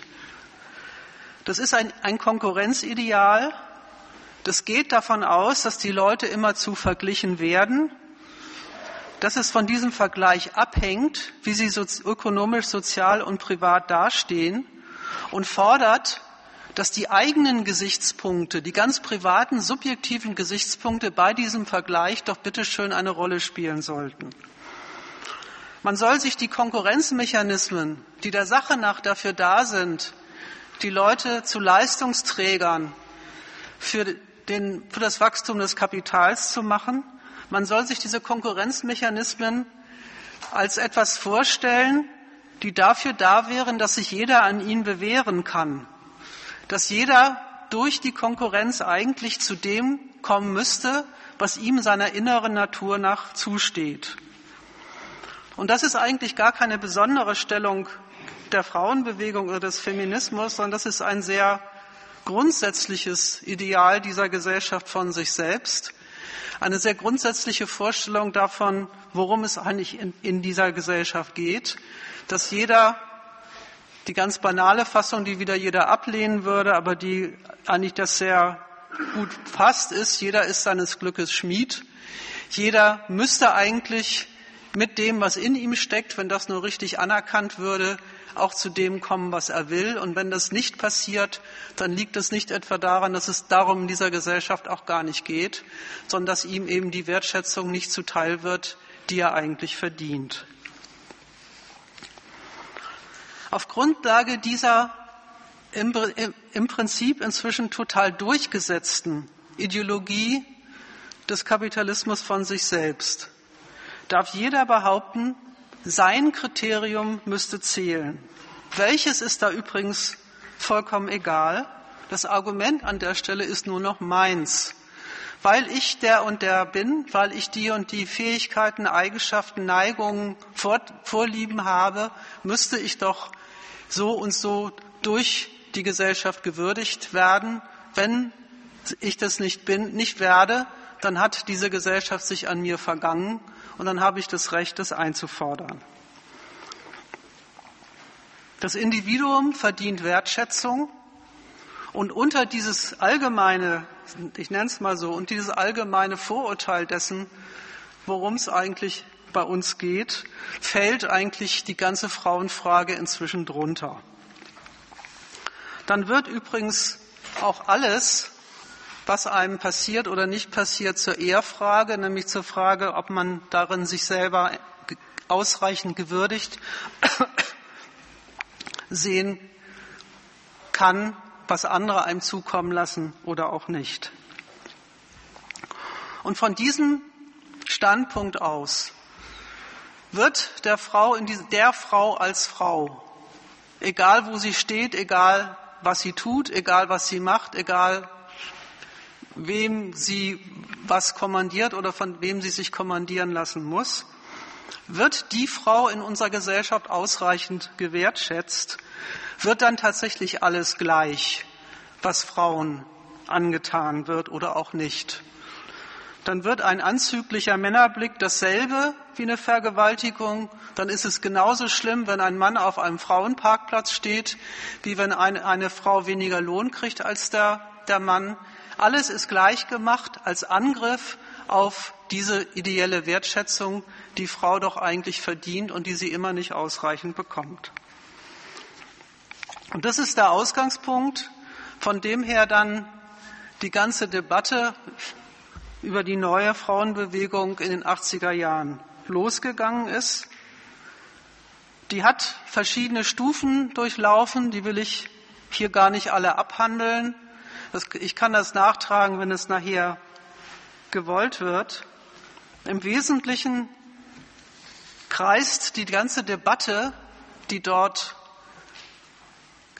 geführt wird, immerzu nur um eine Frage, nämlich als was sollen sich denn Frauen nun wertschätzen lassen und als was oder wie, wofür soll man sie denn für was Besseres, für was Gutes, für was Besonderes halten?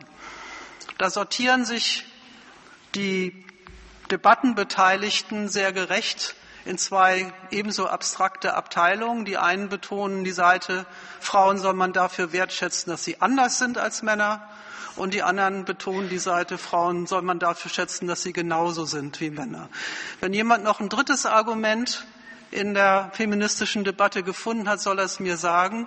Nach ausführlicher Lektüre der neuesten Publikationen muss ich gestehen, dass ich mehr als dieses Argument, sind Frauen deswegen wichtig, weil sie anders sind als Männer oder sind sie deswegen wichtig, weil sie genauso sind als Männer, habe ich über dieses Argument hinaus eigentlich keins gefunden. Man bekennt sich zu sich selbst und wirft von diesem Standpunkt aus die Frage auf, was bin ich?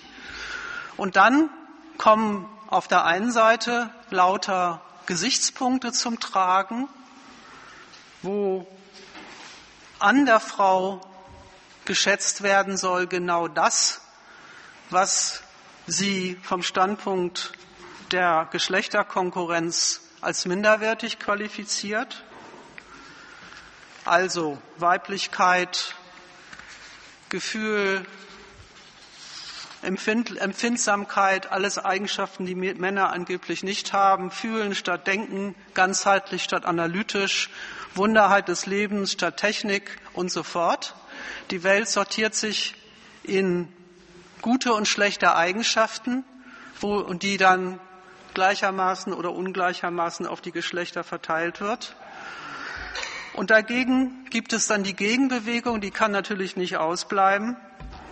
Die andere Abteilung sagt, nein, wenn man das so sieht, wenn man einfach bloß die Eigenschaften, die der Rest der Welt der Frau als negativ anschreibt, zur positiven Eigenschaft macht, dann affirmiert man ja genau das Frauenbild der Männerwelt. Also muss man umgekehrt sagen, nein, der Universalismus, die Gemeinsamkeit der Geschlechter ist der Witz, bis hin zu dem letzten Punkt dieser Debatte, wo dann behauptet wird, eigentlich gäbe es sowieso überhaupt keinen Unterschied zwischen Männern und Frauen und das wäre überhaupt bloß eine Erfindung der rassistischen Diskussion, die die Männer in die Welt gesetzt haben. Diese Debatte hat dann, das meine ich jedenfalls, endgültig nichts mehr mit der Ausgangsfrage zu tun, warum geht es welchen Frauen in dieser Gesellschaft, warum schlecht und anderen nicht. Und endgültig nichts mehr mit den Gründen dafür zu tun, warum Frauen in der Konkurrenz anders sortiert werden als Männer, sondern befasst sich wirklich nur noch etwas nabelschaumäßig mit der Frage, wie man selbst seinen eigenen Selbstwert beurteilt haben will und wie man diesen der Gesellschaft präsentiert. Das Ganze soll aber nicht bloß Nabelschau sein. Das Ganze soll durchaus auch eine gesellschaftliche Würdigung erfahren. Und deswegen soll Frau sein nicht nur ein Recht sein, was Frauen haben, als ob sie es nicht schon wären, sondern auch ein Beitrag zu dieser Gesellschaft. Und soll die Sache so sehen, dass das weibliche Element doch wichtig wäre in der Gesellschaft, was immer man sich darunter jeweils vorstellt, dass die Gesellschaft doch nur davon profitieren kann, wenn überall und in allen Funktionen bis hin zur Bundeswehr auch Frauen mitmachen und dazu beitragen, dass die, diese Gesellschaft besser ist, als sie ohne sie wäre. Das hat eine sehr reaktionäre Komponente. Egal, wie diese jeweiligen Eigenschaften gefasst werden. Die einen fassen sie mehr biologisch begründet, die anderen sagen, das wäre alles gesellschaftlich konstruiert und zugeschrieben. Das ist aber eigentlich vollkommen wurscht. Beide operieren mit der Vorstellung eines Wesens, einer irgendwie in dem Menschen existierenden Identität, die getrennt von seinem Willen und seinen Interessen existiert, die ihm irgendwie zukommt, weil er ein Mann oder weil er eine Frau ist und will die tatsächlichen Gründe, warum sowohl Frauen als auch Männer sich in der Tat Sozialcharaktere zulegen, gar nicht wissen, sondern behauptet die tatsächlich als Bestimmung der Leute, die sie, sei es anerzogen, sei es biologisch begründet, das ist nach der Seite hin wurscht, irgendwie in sich tragen und immer von sich, immer als Äußerung von sich geben. Und das hat auf der anderen Seite eine sehr, eine sehr konstruktive Seite. Das ist ja schon klar, wenn man sagt, Frauen können einen wichtigen Beitrag zur Gesellschaft leisten. Die konstruktive Seite ist, dass man damit sagt, egal welche gesellschaftlichen Zustände hier herrschen, egal worum es tatsächlich in Politik und Gesellschaft und Wirtschaft geht, die bloße Tatsache, dass Frauen dabei sind, adelt eigentlich schon die Gesellschaft, wie sie geht und steht. Dieser letzte Standpunkt, und damit komme ich zum Schluss, wird dann, das ist aber auch kein großes Geheimnis, von der Politik instrumentalisiert. Dann, ist, dann hat eben auch die CDU eine Frauenquote. Dann muss man das gar nicht mehr nach links oder rechts oder fortschrittlich oder konservativ sortieren, sondern das kriegt dann wirklich noch jeder Verein hin, zu sagen, die Frau als Frau ist wichtig und die Frau als Frau findet auch bei uns Berücksichtigung, egal was wir politisch, ökonomisch oder sonst wie wollen. Ich will gar nicht behaupten, dass dieses Ergebnis die Absicht derjenigen wäre oder jeweils gewesen wäre, die sich für Frauenrechte stark gemacht haben. Ich will aber schon behaupten, dass dieses Ergebnis nicht ganz zufällig eingetreten ist. Und das kommt eben daher, wenn man gnadenlos gegen die tatsächlichen Gründe für die Stellung der Frauen in unserer Gesellschaft an dem, an dem anfangs kritisierten Gedanken festhält, die Frau ist ein Kollektiv, das Wertschätzung verdient und dem Gutes getan werden muss, weil es selber eigentlich eine gute Einheit ist, um die sich gekümmert werden muss, dann muss man sich auch nicht wundern, wenn man auf dieser auf diesem Standpunkt, wenn man diesen Standpunkt vertritt, dass da noch jede gesellschaftliche und politische Organisation einsteigt und sie sich für sich instrumentalisieren will. Insofern bekommt dann die Frauenfrage tatsächlich so etwas, wie Hegel eine schlechte Unendlichkeit genannt hätte, weil aufregen, Gründe genug, sich aufzuregen dafür, darüber, dass Frauen an irgendeiner Stelle nicht ausreichend gewürdigt werden, finden sich immer. Aber dann hat diese ganze Debatte auch endgültig mit der Ausgangsfrage, die die Frauenbewegung mal im 19. Jahrhundert be beschäftigt hat, nichts mehr zu tun. Gut, ich bin jetzt am Ende und alle Fragen und Einwände, die es gibt, stehen jetzt zur Debatte.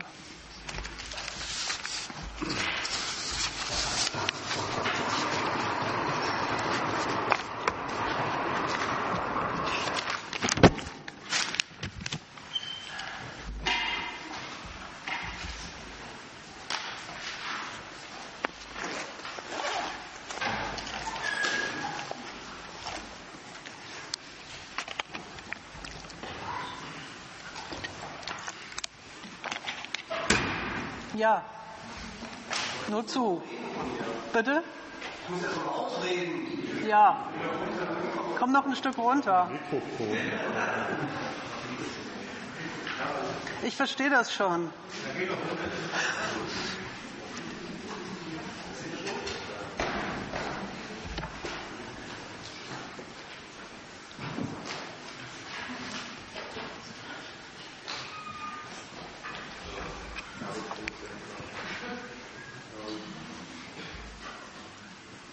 Sie haben gesagt, dass die Gleichberechtigung geht am Kern der Frauen Fragen vorbei, so ist der Titel von Vortrag ungefähr.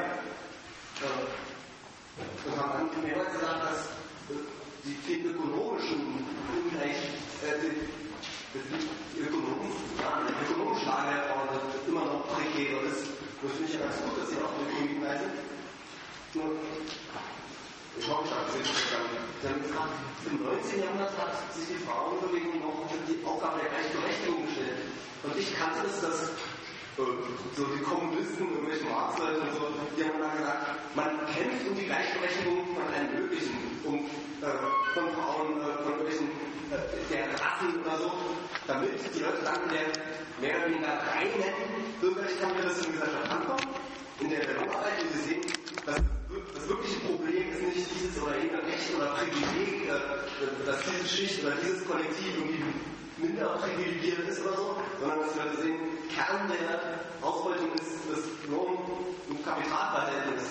Und in dem Sinne ist es noch nicht, dass die Gleichberechtigung vorbeigeht, sondern dass sie sich irgendwann erledigt. In dem Moment, wo, wo das bürgerliche Recht das vielleicht einsteigt, Frauen sind gleichberechtigt bei uns im Grundgesetz und so weiter, äh, ab dem Moment können die Frauen dann sagen, jetzt haben wir es, Jetzt können wir wirklich die Augen ganz aufmachen für das, worum es eigentlich geht, nämlich das Lohnverhältnis. Und dann nochmal mit den Besonderheiten, die Sie beschrieben haben. Lohnverhältnis bei Frauen nochmal, die dann. Also wenn die Kommunisten wirklich so argumentiert haben sollten, dann müssen sie die Frauen schon für ziemlich dämlich gehalten haben. Weil, ja, weil, ja doch, ich begründe das jetzt. Weil sie selber waren ja offenbar ohne weiteres in der Lage, ohne die Herstellung der Gleichberechtigung zu erkennen, dass die Gleichberechtigung das eigentliche Problem gar nicht löst. Die haben aber gesagt, die Frauen müssen, die muss man sozusagen erstmal dazu bringen, dass sie gleichberechtigt sind und dann würden sie merken, die Gleichberechtigung bringt's gar nicht. Kommt mir ein sehr, ein sehr kompliziertes Verfahren vor und auch nicht besonders zielführend, weil Sie selber geben ja, also ich, ich, ich unterstelle jetzt mal, dass das Argument stimmt. Die selber geben ja zu Protokoll, dass sie, und übrigens äh, ähm, beim Bebel habe ich das auch etwas anders gelesen in seinem Buch, die, die Frau und der Sozialismus. Die geben ja selber zu Protokoll, dass die, dass die, äh, die Lohnfrage überhaupt nicht eine Frage der gleichen Bezahlung ist, sondern die Lohnfrage eine Frage dessen ist, wofür der Mensch, ob Mann oder ob Frau bezahlt wird. Das ist die eine Abteilung. Die, die, die, insofern ähm, mag es ja sein, dass es Abteilungen der, der damaligen kommunistischen oder sozialdemokratischen äh, Opposition gegeben hat, die so argumentiert haben, aber dann würde ich das Argument für verkehrt halten. Das ist doch, wieso soll, wieso soll es nötig sein, erstmal jemandem eine, eine Förderung äh, einzutrichtern, von dem man selbst sagt, die löst das Problem gar nicht, von dem es angeb, von, von, für das es angeblich die Lösung sein soll, damit er hinterher merkt, dass es die nicht ist. Ich muss das. Äh, als Bestandteil äh, bürgerlich-demokratischer Forderungen, wie zum Beispiel der, dass der Arme keine Privilegien hat, so genau, dass die Frau keine minder privilegiert zu sein hat. Sind alles Formen, die sozusagen noch, äh, geschichtlich einfach äh, dahin bis der Kapitalismus sozusagen auf seinen äh, reichen, auf seine reiche Entwicklung gekommen ist, als er noch nicht als Schlafrenk war oder so. Und das jetzt wenn, bis in die 80er dann in der BRD oder in Deutschland ähm, also ich würde das eher für einen Opportunismus gegenüber dem damaligen Stand der, der Opposition betrachten und weniger für eine theoretische Erklärung von irgendwas. Also äh, soweit ich weiß, hat, hat Marx in dieser Frage jedenfalls auch immer eine etwas andere Position vertreten. Der hat nicht gesagt, die Leute sollen erstmal für ein gerechtes Lohnsystem kämpfen, damit sie hinterher merken, das bringt gar nichts.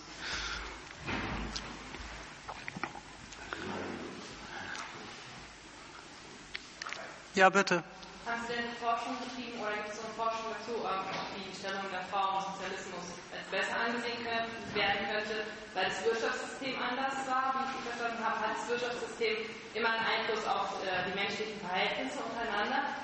Ähm, kann man also sagen, dass ein anderes Wirtschaftssystem auch die Stellung der Frau verbessern würde oder ist es nicht so pauschal zu sehen? Mal so, ähm, man kann sich die Frage ja mal ganz schlicht so stellen, dass man fragt, warum spielt eigentlich die Frage, äh, ob jemand, ob eine Person ein Mann oder eine Frau ist, in unserer Gesellschaft in allen möglichen Zusammenhängen eine Rolle, wo sie eigentlich nichts verloren hat. Ähm, meine Antwort auf diese Frage sollte sein, das liegt an der Art und Weise, wie in einer Gesellschaft, wo die Leute auf Konkurrenz miteinander, gegeneinander zur Erzielung von Einkommen verpflichtet werden. Alle Unterschiede unter den, unter den Maßstab gebeugt sind, wie sind sie für diese Konkurrenz funktional zu machen. Also der, vom Standpunkt der Funktion nicht vom Standpunkt des Individuums, für den kann es erstmal völlig wurscht sein, aber vom Standpunkt der Funktion, die Mann und Frau in dieser Gesellschaft zu erfüllen hat, wird, wird dann plötzlich aus einem Unterschied, der in der Sache wirklich mit dem, was jemand da zu tun hat, gar nichts zu tun hat, wird dann tatsächlich ein Argument. Das liegt aber nicht an wirklich existenten oder nicht existenten äh, Unterschieden zwischen den Geschlechtern, sondern das liegt daran, dass diese Unterschiede für, als Konkurrenzmittel oder Hindernisse funktional oder, oder auch nicht funktional gemacht werden. Also würde ich im Umkehrschluss sagen, äh, die, die, die Organisation einer Wirtschaft, wo das überhaupt gar nicht das Prinzip ist, wo die Frage, wie kommt jemand überhaupt zu seinem Lebensunterhalt, zu dem, was er zum Leben braucht, nicht unter dem Gesichtspunkt organisiert ist. Er muss sich, ein, muss sich privat ein Einkommen beschaffen. Das muss er dadurch tun, dass er für, für den Reichtum eines anderen arbeitet und in, in dem Bemühen darum ist er in Konkurrenz zu allen anderen gesetzt, die das ebenfalls müssen. In einer solchen Gesellschaft tritt dieses Problem so erstmal gar nicht auf. Da mögen andere Probleme auftreten. Keine Ahnung, was da, was da alles passieren kann. Da wollte ich gar keine Äußerung drüber machen. Aber das Problem, dass plötzlich der Unterschied Mann-Frau an Stellen relevant und interessant wird, der wirklich mit dem, mit der schlichten Tatsache, dass jemand so oder so auf die Welt gekommen ist, nichts zu tun hat. Das, das Problem es garantiert nicht mehr. Das ist die eine Abteilung. Die andere Abteilung, die ist am Schluss vielleicht ein bisschen kurz gekommen. Es ist ja nun so, dass gerade weil die Leute von Kind auf erstens daran gewöhnt und zweitens dazu erzogen sind, sich selber als so zurechtzumachen, dass sie sich in der Konkurrenz bewähren. Und dass ihnen auch beigebracht wird, die ganze Welt, und zwar sowohl das Privatleben als auch den Arbeitsmarkt sozusagen als Chance und Gelegenheit für sich zu betrachten. Die Gewohnheiten und Verhaltensweisen, die sich Männer und Frauen zulegen, unter diesem Gesichtspunkt ja durchaus ähm, zu, auch zustande kommen. Also das, das habe ich mit dem, mit dem Wort, das ist vielleicht ein bisschen mit dem Wort des Sozialcharakters gemeint. Der Mensch legt sich ein, der legt sich Gewohnheiten des Konkurrierens zu.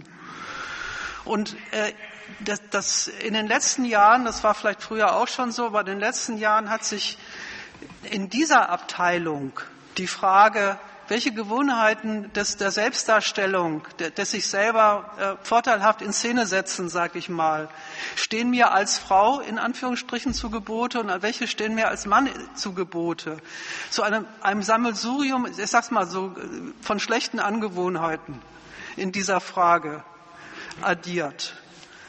Dann gibt es tatsächlich Unterschiede zwischen nicht von allen, aber Unterschieden an Männern und Frauen, die haben überhaupt mit, mit dem Ausgangspunkt gar nichts zu tun, sie, sondern die kommen wirklich nur deswegen zustande, weil sich beide Abteilungen auf, darauf einstellen, dass es offenbar in dieser Gesellschaft eine Rolle spielt, ob man das eine ist oder das andere. Und weil es eine Rolle spielt, stellt man das für sich in Rechnung und guckt, wie man damit, wie man sich darauf bezieht und wie man das für sich ausnutzt. Also diese ganze Abteilung wollte ich überhaupt nicht in, Rechen, in Abrede stellen. Ich wollte nur sagen, das, äh, das ist, hat nichts mit, mit äh, angeborenen oder anerzogenen, einem angeborenen oder anerzogenen Wesen zu tun, was Mann als Mann, als Mann oder als Frau nun einmal hat und aus dem man nicht mehr herauskommt, sondern das, das kann man sich, wenn man will, auch klar machen und dann kann man sich auch Sachen abgewöhnen, die einem mal angewöhnt worden sind. So ist es ja nun auch wieder nicht. Nicht nur individuell kann man sich das abgewöhnen, das können sich natürlich auch ganze Gesellschaften abgewöhnen. Zum Beispiel die Zuschreibung der Rolle der Kindererziehung auf die Frau ja. ist ja etwas, äh, das muss einem erstmal einfallen, das ist nichts Naturgegebenes. Dass zum Beispiel die DDR oder der Sozialismus äh, kann man äh, sagen, was man will, zum Beispiel die politische Entscheidung getroffen hat, zumindest in gewissem Maße, der Frau die im Kapitalismus aufgebürdete Aufgabe. Du hast zu sehen, wie du die Kinder hochkriegst und das machst es dann dein Privattier, äh, durch ein enormes Ausmaß an Katholisierung von Kinderbetreuern versucht hat zu konterkarieren, hat dazu geführt, dass in der DDR relativ viele Frauen relativ gut dastanden und auch äh, der Männer gut erwehren konnten, was in einer kapitalistischen Familie, wo auch heute noch Frauen enorm von Männern abhängen, nicht leisten können. Das eine politische Entscheidung einer Gesellschaft, wie sie Kindererziehung organisieren will, wie sie Erziehung organisieren will. Ob die Familie, die keine Sinne der Gesellschaft sein soll. In dieser Gesellschaft aus gutem Grund. Ich wollte vielleicht noch mal genau zu dem Punkt ein paar Ergänzungen machen zu dem, was ich vorhin gesagt habe. Ähm, weil ich finde, dass sich das äh, an dem Verhältnis von, von Eltern zu Kindern immer äh, in gewisser Weise besonders brutal darstellt. Ähm, überhaupt sich auf den Standpunkt zu stellen, Kindererziehung ist eine Frage der privaten Lebenslage der jeweiligen Eltern. Bei gewusster und beim Ausgang, gewusstem Ausgangspunkt, dass von den materiellen Voraussetzungen her nichts an dem, was die Leute können, erstmal selber gelernt haben, zweitens Vermögen, zweitens materiell verfügen, sie überhaupt praktisch in die Lage versetzt, diese Verantwortung überhaupt zu übernehmen. Dieser Standpunkt ähm, vereint eigentlich zwei ähm, Gesichtspunkte. Der eine Gesichtspunkt da wird übrigens auch immer brettelbreit in der, in der äh, Zeitung als Wirkung, die man angeblich gar nicht will, breitgetreten, aber äh, dass man die gar nicht will, ist, muss ja dann auch ein bisschen eine Lüge sein. Ja, dann verewigt sich Armut auch. Natürlich verewigt sich Armut dann auch, wenn die Armut die Voraussetzung dafür ist, dass man irgendwie Kinder großzieht und denen ermöglicht äh, oder eben auch nicht ermöglicht, weil die privaten Mittel fehlen und andere nicht zur Verfügung gestellt werden, was zu lernen, was zu werden, sich in der Welt auszukennen und so fort. Dann geht diese Gesellschaft und dann geht der Staat, der eine solche Gesellschaft aber auch, äh, der organisiert aber auch davon aus, dass eben in dieser Gesellschaft die Armut der großen Masse der Bevölkerung die notwendige Voraussetzung, das Mittel für die Produktion des Reichtums in dieser Gesellschaft ist. dann wird sich fürchterlich beschwert darüber, wie, wie äh, verschwenderisch der Staat mit den Potenzen der Kinder der Arbeiterklasse ausgeht, aber es wird sich nicht darüber beschwert, dass es offenbar immer eine Arbeiterklasse geben soll. Und wenn es immer eine geben soll, warum soll man sich dann groß Mühe geben, denen was beizubringen, wenn sie hinterher sowieso wieder dort landen, wo man die Mehrheit der Leute haben will? Und das ist das, was tatsächlich die private Organisation, die private Organisation der Kindererziehung einfach darüber, dass sie die Eltern zu Subjekten des geistigen und materiellen Fortkommens der Kinder macht, was die einfach dadurch leistet, dass das so stattfindet. Das muss gar keiner verordnen. Man muss sie nur in die Situation stellen und von ihnen verlangen, dass sie damit zurechtkommen und äh, darauf setzen, dass sie das dann entsprechend auch tun und die, diese Verantwortung auch übernehmen.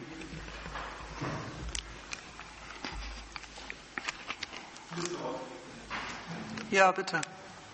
Ja. Ja, entschuldige. Ja, das ist den Vorschlag einer solchen Demokratie.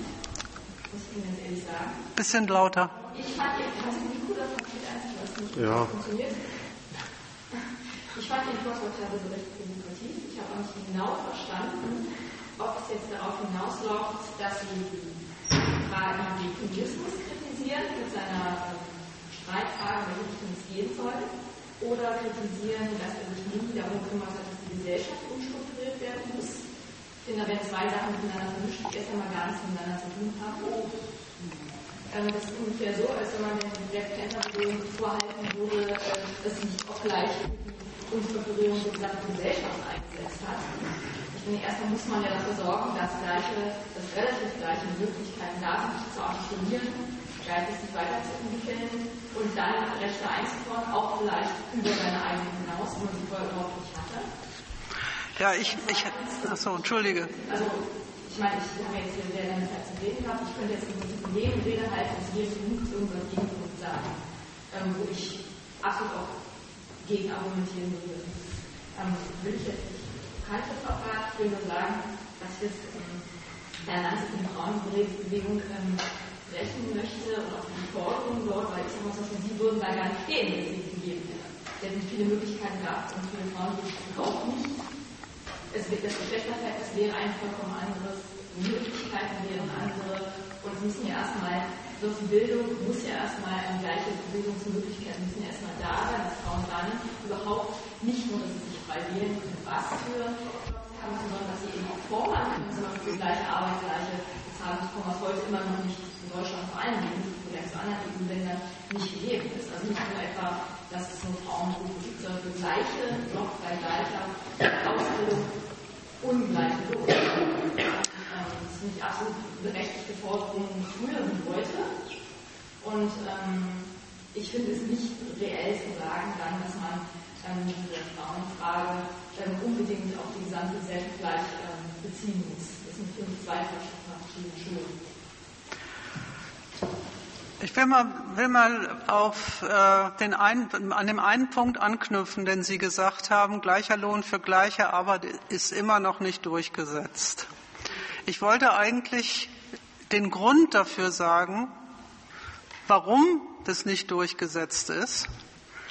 Und zweitens sagen, dieser Grund hat was mit den Kriterien und den Gesichtspunkten den Maßstäben zu tun, unter der, denen hierzulande Arbeitskraft kalkuliert und eingesetzt wird. Insofern ist diese Vorstellung, ich, ich kenne die von, von, aus vielen Debatten, diese Vorstellung, erst macht man das eine und dann macht man das andere, meines Erachtens eine, die an der Sache vorbeigeht. Weil es gibt einen Grund dafür. Es gibt einen Grund dafür, warum sämtliche und, diese, und, die, und über den setzt sich dieses erst dann hinweg, weil das erst dann so tut, als wäre diese Forderung unter den gegenwärtigen Verhältnissen realisierbar, wenn man sich nur genug dafür einsetzt. Das halte ich für ein, das halte ich nicht für korrekt. Was ist denn Ihre Folgerung daraus? Bitte? Was wäre denn Ihre Schlussfolgerung daraus? Ja, meine Schlussfolgerung war eigentlich nicht so schwierig. Ich habe gesagt, im Grunde lassen sich wenn man schon, wenn man schon feststellt, die rechtliche Gleichstellung ist hergestellt und die beseitigt die Mängel und Probleme und Zumutungen gar nicht. Dann war die fehl, mein erster Schluss die fehlende Gleichberechtigung also auch nicht der Grund für diese Mängel. Dann liegt der Grund für diese Mängel in der, Fun in der Funktionszuweisung. In der, in, der, in der Funktionszuweisung, die der Staat erstens der Frau als Arbeitskraft und zweitens der Frau in ihrer Rolle als Keimzelle der, der, der, des, des Erfolgsnachwuchses zuweist. Und beide Sachen haben, sind, haben ihren Grund in dem Inhalt und Zweck dessen, wofür hierzulande Politik und Ökonomie organisiert werden. Also ist irgendwie die Vorstellung, man reformiert erstmal den Kapitalismus und macht den erstmal so, dass Frauen und Männer, Männer alles gleich dürfen und dann hinterher kann man sich ja immer noch überlegen, ob man ein anderes System will.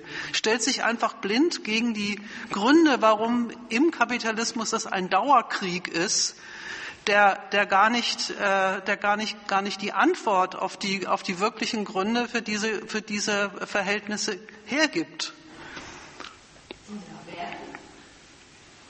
Ja, ich weiß nicht, ich kann nicht mehr dazu sagen. Ich, äh, wenn, wenn, ich wenn, ich feststelle, dass ich das in einer Gesellschaft der Unterschied zwischen Mann und Frau an Stellen virulant wird und auftaucht und ein Gesichtspunkt ist, an der meiner Auffassung nach jedenfalls er nichts verloren hat und ich die Gründe dafür ermittle und sagt, die Gründe liegen darin, dass der Zweck dieser Gesellschaft Produktion von Kapital ist und die, die Organisation dieser, dieser, dieser Produktion in der Form der Konkurrenz stattfindet, wo jeder mit seinen Fähigkeiten und Möglichkeiten nur zählt, insofern er sich in dieser Konkurrenz bewährt. Also die private, das private Geldverdienen zum Prinzip des Überlebens und des sich, des sich Selbsterhaltens in dieser Gesellschaft gemacht ist dann verbietet sich, das war übrigens mein Schluss, dann verbietet sich erstens die Vorstellung, in Wirklichkeit ging es doch in, in, dieser Gesellschaft darum, dass die Leute zurechtkommen und irgendwie zu dem kommen, worum es ihnen geht, auch die, den Frauen. Und, nur, und das würde bloß immer zu verhindern. Verhindert, dann geht es darum halt in dieser Gesellschaft auch gar nicht. Und dann wäre meine Konsequenz, sich mir die Frage zu stellen, und die will ich heute Abend wirklich ausdrücklich nicht beantworten, das ist nämlich nicht mein Thema, wie, wie, wie äh, sieht dann eine Gesellschaft aus, wo dieses Problem gar nicht auftaucht? Da muss man sich dann eben darüber Gedanken machen. Aber da, da, das nimmt von der Kritik in der Gesellschaft jedenfalls, wo privates Geld verdienen zum, zum, der, der Inhalt der ökonomischen Tätigkeit von jedermann ist und die Frage, wie weit man da kommt, davon abhängt, über wie viel Geld man schon verfügt und ob man über Geld in Form von Kapital verfügt oder bloß, bloße Arbeitskraft zum Verkaufen hat. In dieser Gesellschaft ist die, ist, die ist die Rolle, ist die Stellung der Frau nicht anders zu haben, als die, die es gibt. Das war mein Befund. Und zwar aus den Gründen, die ich versucht habe zu erläutern.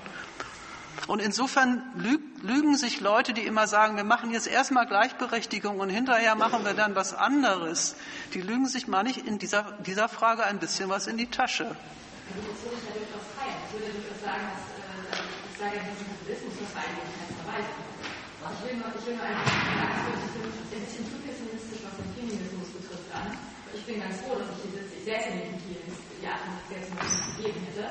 Ich glaube, ihm geht es nicht anders. Die nicht. Aber ich glaube, ich glaube nicht, dass die Rolle der Frau an den Kapitalismus, äh, äh, das Patriarchat ist wesentlich älter als äh, kapitalistische Strukturen. Und immer diese Sachen zu koppeln, finde ich schwierig. Also ähm, ich würde durchaus recht geben, dass sie sagen, dass das ein Problem ist und dass es dann eine Rollenzuweisung gibt, die dann eine Ungleichbehandlung ähm, äh, zur Folge haben. Aber äh, deswegen zu sagen, ähm, deswegen finde ich Gleichberechtigung prinzipiell hat nicht viel gemacht, würde ich eher sagen, es hat mit patriarchalen Strukturen zu tun, die bereits vor äh, die Kapitalismus gegeben haben, die sich heute immer noch durchschlagen und ähm, die was damit zu tun haben, was mehr Männer nicht ändern wollen. Ich sage es einfach so, wie ich es so finde. Und, äh, und ähm, in Sozialismus zum Beispiel. In der DDR, ja, aber ich habe ja auch nicht von der DDR geredet. Nee, ich sage das Beispiel. Ja, aber das war, war ja auch nicht mein Gegenmodell. Es war ja auch nicht mein Gegenmodell. Insofern äh, hat das erstmal mit dem, was ich gesagt habe, nichts zu tun, wie es in der DDR war. Ich will mal was zu dem Argument sagen, ich bin froh, dass ich hier sitze. Hm. Ja, natürlich. Für die, für die Frauen, ja, natürlich. Für die Frauen, die es aufgrund der veränderten äh, gesellschaftlichen Bedingungen äh, geschafft haben, äh, etwas zu machen, was sie vor 100 Jahren nicht konnten, ist es, best, ist es gut und nicht schlecht. Aber man, dazu, dazu fällt mir Folgendes ein. Erstens sind diese Veränderungen nicht deswegen gemacht worden, damit sie hier sitzen können. Das ist, sie genießen sozusagen den, den Zufall, dass es sie trifft und dass, die, dass der Kapitalismus selber es für zweckmäßig erachtet hat, zu sagen, er will diesen Unterschied nicht mehr machen. Dass Leute in dieser Gesellschaft bevorteilt und benachteiligt sind und dass heutzutage andere Leute bevorteilt und benachteiligt sind als vor 100 Jahren, finde ich ein schlechtes Argument für die Lobpreisung der aktuellen Verhältnisse weil das ist immer so. Man kann immer den Zustand, in dem man sich gesellschaftlich gerade befindet, mit einem Zustand entweder vor 100 Jahren oder in Kolumbien oder sonst wo vergleichen und sagen, da habe ich es doch vergleichsweise gut, weil immerhin sitze ich hier. Mit, mit, dieser, mit dieser Art, die Sache zu betrachten, betont man, hat man eigentlich gar nichts über die Frage ausgesagt oder eigentlich nur eben nur das ausgesagt. In dieser Gesellschaft, diese Gesellschaft begrüße ich, weil ich in, weil, weil ich in ihr zu was komme. Ich finde, das, das ist ein Standpunkt, den ich erstmal nicht habe, dass, äh, auch, auch wenn ich in ihr zu etwas gekommen bin, sonst stünde ich nämlich hier nicht, sondern ich denke, dass äh, wenn man feststellt, man hat es mit lauter Benachteiligung, ökonomischen Schäden, Gewaltverhältnissen zu tun, von denen man zwar nicht selber betroffen ist, wo man selber dann vergleichsweise gut dasteht und dann auf die anderen herabsehen kann und sagen, ja, die haben es schlechter getroffen als mich, aber mich ja nicht. Ähm, dann ist meine erste, meine, meine, mein erstes Bedürfnis an, an erstmal der, mich zu fragen, wo kommt das her? Und die Frage, wo kommt das her? Und warum habe ich was dagegen und was habe ich dagegen, wo das herkommt? Das, die trennt sich ja nun wirklich ein bisschen von der Frage ab, bin, gehöre ich nun zu ausgerechnet oder zufällig zu den Privilegierten dieses Ladens? Ja, zu denen gehöre ich auch, selbstverständlich. Aber es käme mir erstmal nicht in den Sinn, den Kapitalismus dafür zu loben, dass er mich privilegiert. Weil ich finde das keinen angemessenen Gesichtspunkt, um die, Verhältnisse zu beurteilen, in denen ich lebe. Bitte? Ich sage ja, was ist gar nicht der Kapitalismus war. Der Kapitalismus hat bestimmte patriarchalische vorgefunden, die ihm dienlich waren, und hat für viele andere Sachen benutzt, weil er da geschickte Mittel gefunden hat, sich weiterzuentwickeln. Und hat eben das soziale Urlaub und bestimmte patriarchalische Strukturen, geschaffen haben. Und das deswegen auch jetzt noch nicht so funktioniert, wie es sich Form vielleicht gerne gehabt hätte wir Fragen bleiben, ganz klar. Und das hat eben nicht nur mit dem Kapitalismus zusammen, weder zeitlich und nicht inhaltlich. Das, das sich vermischt hat, teilweise schon, aber es ist nicht nur richtig. Sie hatten sich gemeldet. Ja, ich versuche es ganz Also ich finde erstmal äh, sehr gut, Ihre Literaturkritik, Sie hören mich definitiv dazu, denn egal, ob es eine, ich weiß nicht, ob es die Frauen sind oder irgendjemand anders, natürlich hängt der Umgang mit den Frauen unmittelbar mit dem System zusammen.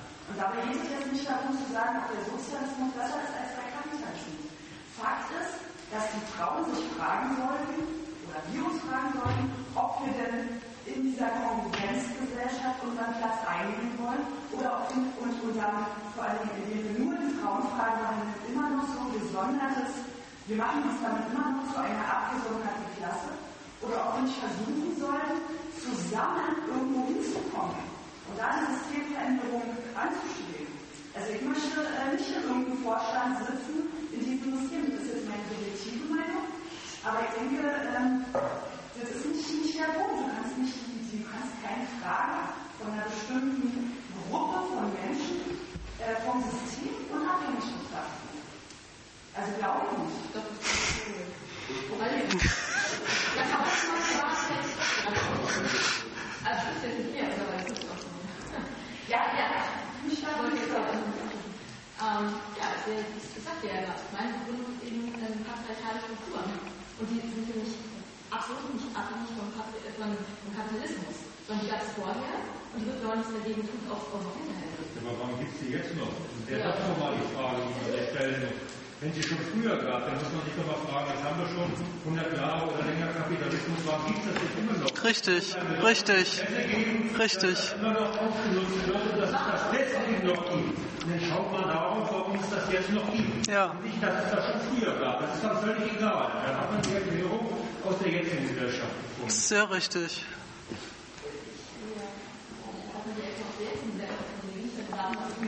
möchte, dass sie sagen, so hast du das verstanden, das ist ja falsch verstanden. Ähm, Werte, die die Frauenbewegung sicherlich auch gegen die Gesellschaft, die zu dieser Zeit existierte, 80er oder vorher natürlich schon so durchzusetzen, dass das beschwert wird. Und das kam mir so vor. Und ich, äh, das passt mir nicht. Ich finde, das ist dann geleistet haben und äh, dass ich äh, insofern nicht mit Messungsfunktion sein dass die Leute sind dafür verantwortlich, dass ich zugegebenermaßen privilegiert die sitzen da, dass ich einfach nur rummache und sagen, ja, ich habe aber, nicht, aber nicht genug gemacht. Hatte sich noch jemand gemeldet? Ja, bitte. Ich finde es nicht zufällig, dass du vorhin gesagt hast, aber auf die Black Panther lasse ich auch noch kommen. Denn dieser Sektoralismus, der sowohl beim schwarzen Nationalismus und überhaupt bei das Deltatum äh, zu sehen war und beim Feminismus, hat ja in dieser grundlegenden Hinsicht was Gemeinsames, nämlich, dass ein Kollektiv äh, wird, das Volk, die Schwarzen, die Frauen, und dabei völlig abgesehen wird, dass dieses Kollektiv aus ganz disparat unterschiedlich lebenden Leuten besteht. Und dass so wie die Nationalisten, die die unterdrückte Nation endlich zur Gleichberechtigung mit der unterdrückten Nation führen wollten, aber auch für die Arbeiter und äh, Frauen der unterdrückten Nation nichts gebracht haben, so auch die feministischen Erfolge, die die Gleichberechtigung der Frau gebracht haben. Und jetzt sitzt eine Zentrale tatsächlich im Personalvorstand der Deutschen Bahn und schreit Männer wie Frauen raus. Mann, das ist ein toller Erfolg. Äh, völlig darüber hinweggeht, was sind die Lebensverhältnisse der Leute? Was bestimmt die? Und was ist Menschenverachtung ein Kriterium, das in dieser Gesellschaft so viele Leute so ausgrenzt, wie man das in der Tat beobachten kann. Die, die, die, die ungeheure, brutale Logik kapitalistischer Sortiererei, die kommt bei dir dann gar nicht mehr vor. Das habe ich nicht fast nur gesagt, ich mag es nicht, den Feminismus in dieser Weise abzuwerten. Und es kommt mir eben so vor, dass eben bei Leuten, die als marxistisch sind, eben die, die Geschlechterfrage eben immer als nebenkritisch auf Platz zu sagen, das, das passt mir einfach nicht, deswegen habe ich es gesagt. Und sagen leider in diesem Bereich viel zu wenig. Menschen müssen fast einfach gesagt. Und ich finde es wiederum auch recht typisch, wie darauf reagiert wird hier. Ja, was heißt typisch? Was heißt typisch? Äh, ähm, ich, ich, ich weiß nicht, ich weiß nicht. Das ist doch ganz was anderes.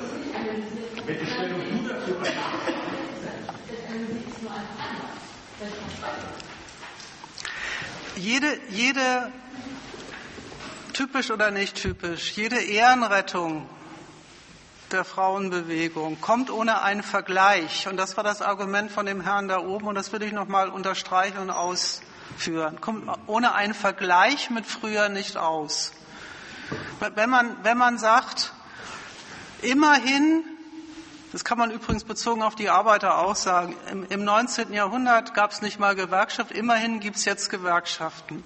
So, dann gibt es heutzutage Hartz IV und Billiglohn und, und Teilzeitjobs mit Gewerkschaft. Soll ich jetzt, das Komische ist, dass Leute, die so ein Argument bringen, im Ausgangspunkt immer so tun, als würden sie die eigene Kritik am Laden teilen. Als hätten sie auch sie was dagegen, dass die Frage der, der, des, des Einkommens und das, dessen, was man für, die, für das Einkommen tun muss, gebeugt wird unter die Frage, was leistet dieser, was leistet dieser Mensch für seinen Lohn, für das, für das Wachstum des Unternehmens, in dem er beschäftigt wird. Und wenn, wenn das Unternehmen zu dem Befund kommt, wir machen eine Rationalisierungsrunde, den können wir nicht mehr brauchen, dann fliegt er raus.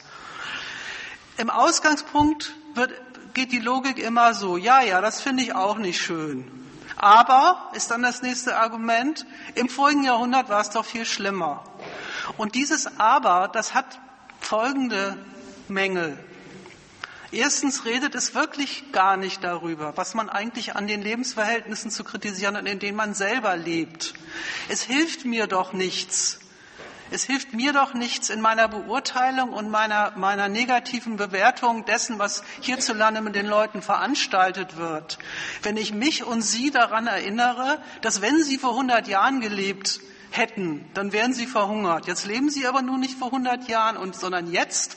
Und jetzt werden ihre Lebenschancen äh, äh, beurteilt und, und äh, äh, entweder zugeteilt oder nicht zugeteilt. Und dann sollen sie sich damit trösten, dass sie es doch gut getroffen haben, weil, weil vor 100 Jahren wären sie vielleicht sogar im, wären sie vielleicht sogar im Krieg verheizt worden.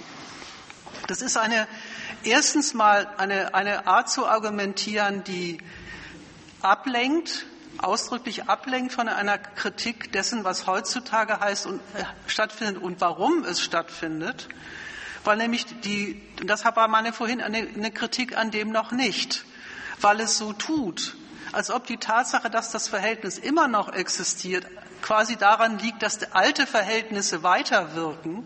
Und ich wollte sagen, da wirken gar keine alten Verhältnisse weiter. Da wirken heutige Verhältnisse und die sind der Grund dafür, für das, was da passiert. Und das Zweite ist, das muss ich schon noch mal loswerden, das ist eine sehr untertänige Art, die Sache zu betrachten. Dann nimmt man nämlich die Veränderungen, die die wirklichen Subjekte dieser Welt und die wirklichen Subjekte sind nun mal nicht die Frauenbewegung und nicht das Volk und nicht, sondern die wirklichen Subjekte sind die, sind die, sind die Politik und das Kapital. Die Veränderungen, die die vornehmen, die nimmt man quasi zur Kenntnis als das ist aber schön, dass die mir heute bessere Bedingungen servieren, als sie mir, als sie mir vor 100 Jahren serviert hätten. Ja, herzlichen Dank. Da geht man selber davon aus, dass man gar nicht das Subjekt dessen ist, der darüber entscheidet, in welchen Lebensverhältnissen man lebt, sondern sagt, ich habe es gut getroffen, weil Gott sei Dank lebe ich in der BRD und nicht in Kolumbien und Gott sei Dank lebe ich 2008 und nicht, 1900, nicht 1857. Was hat man denn von diesem Gedanken? Außerdem, außerdem Trost, dass bei aller Kritik man doch immer noch besser fährt als, als zu anderen Orten und Zeiten. Was, wozu ist dieser Gedanke gut? Außer dafür, sich über die Verhältnisse zu beruhigen, von, von, denen man selber doch im Ausgangspunkt gesagt hat, dass man was gegen sie hat. Ich entdecke keinen anderen Nutzen an diesem Gedanken, ehrlich gesagt.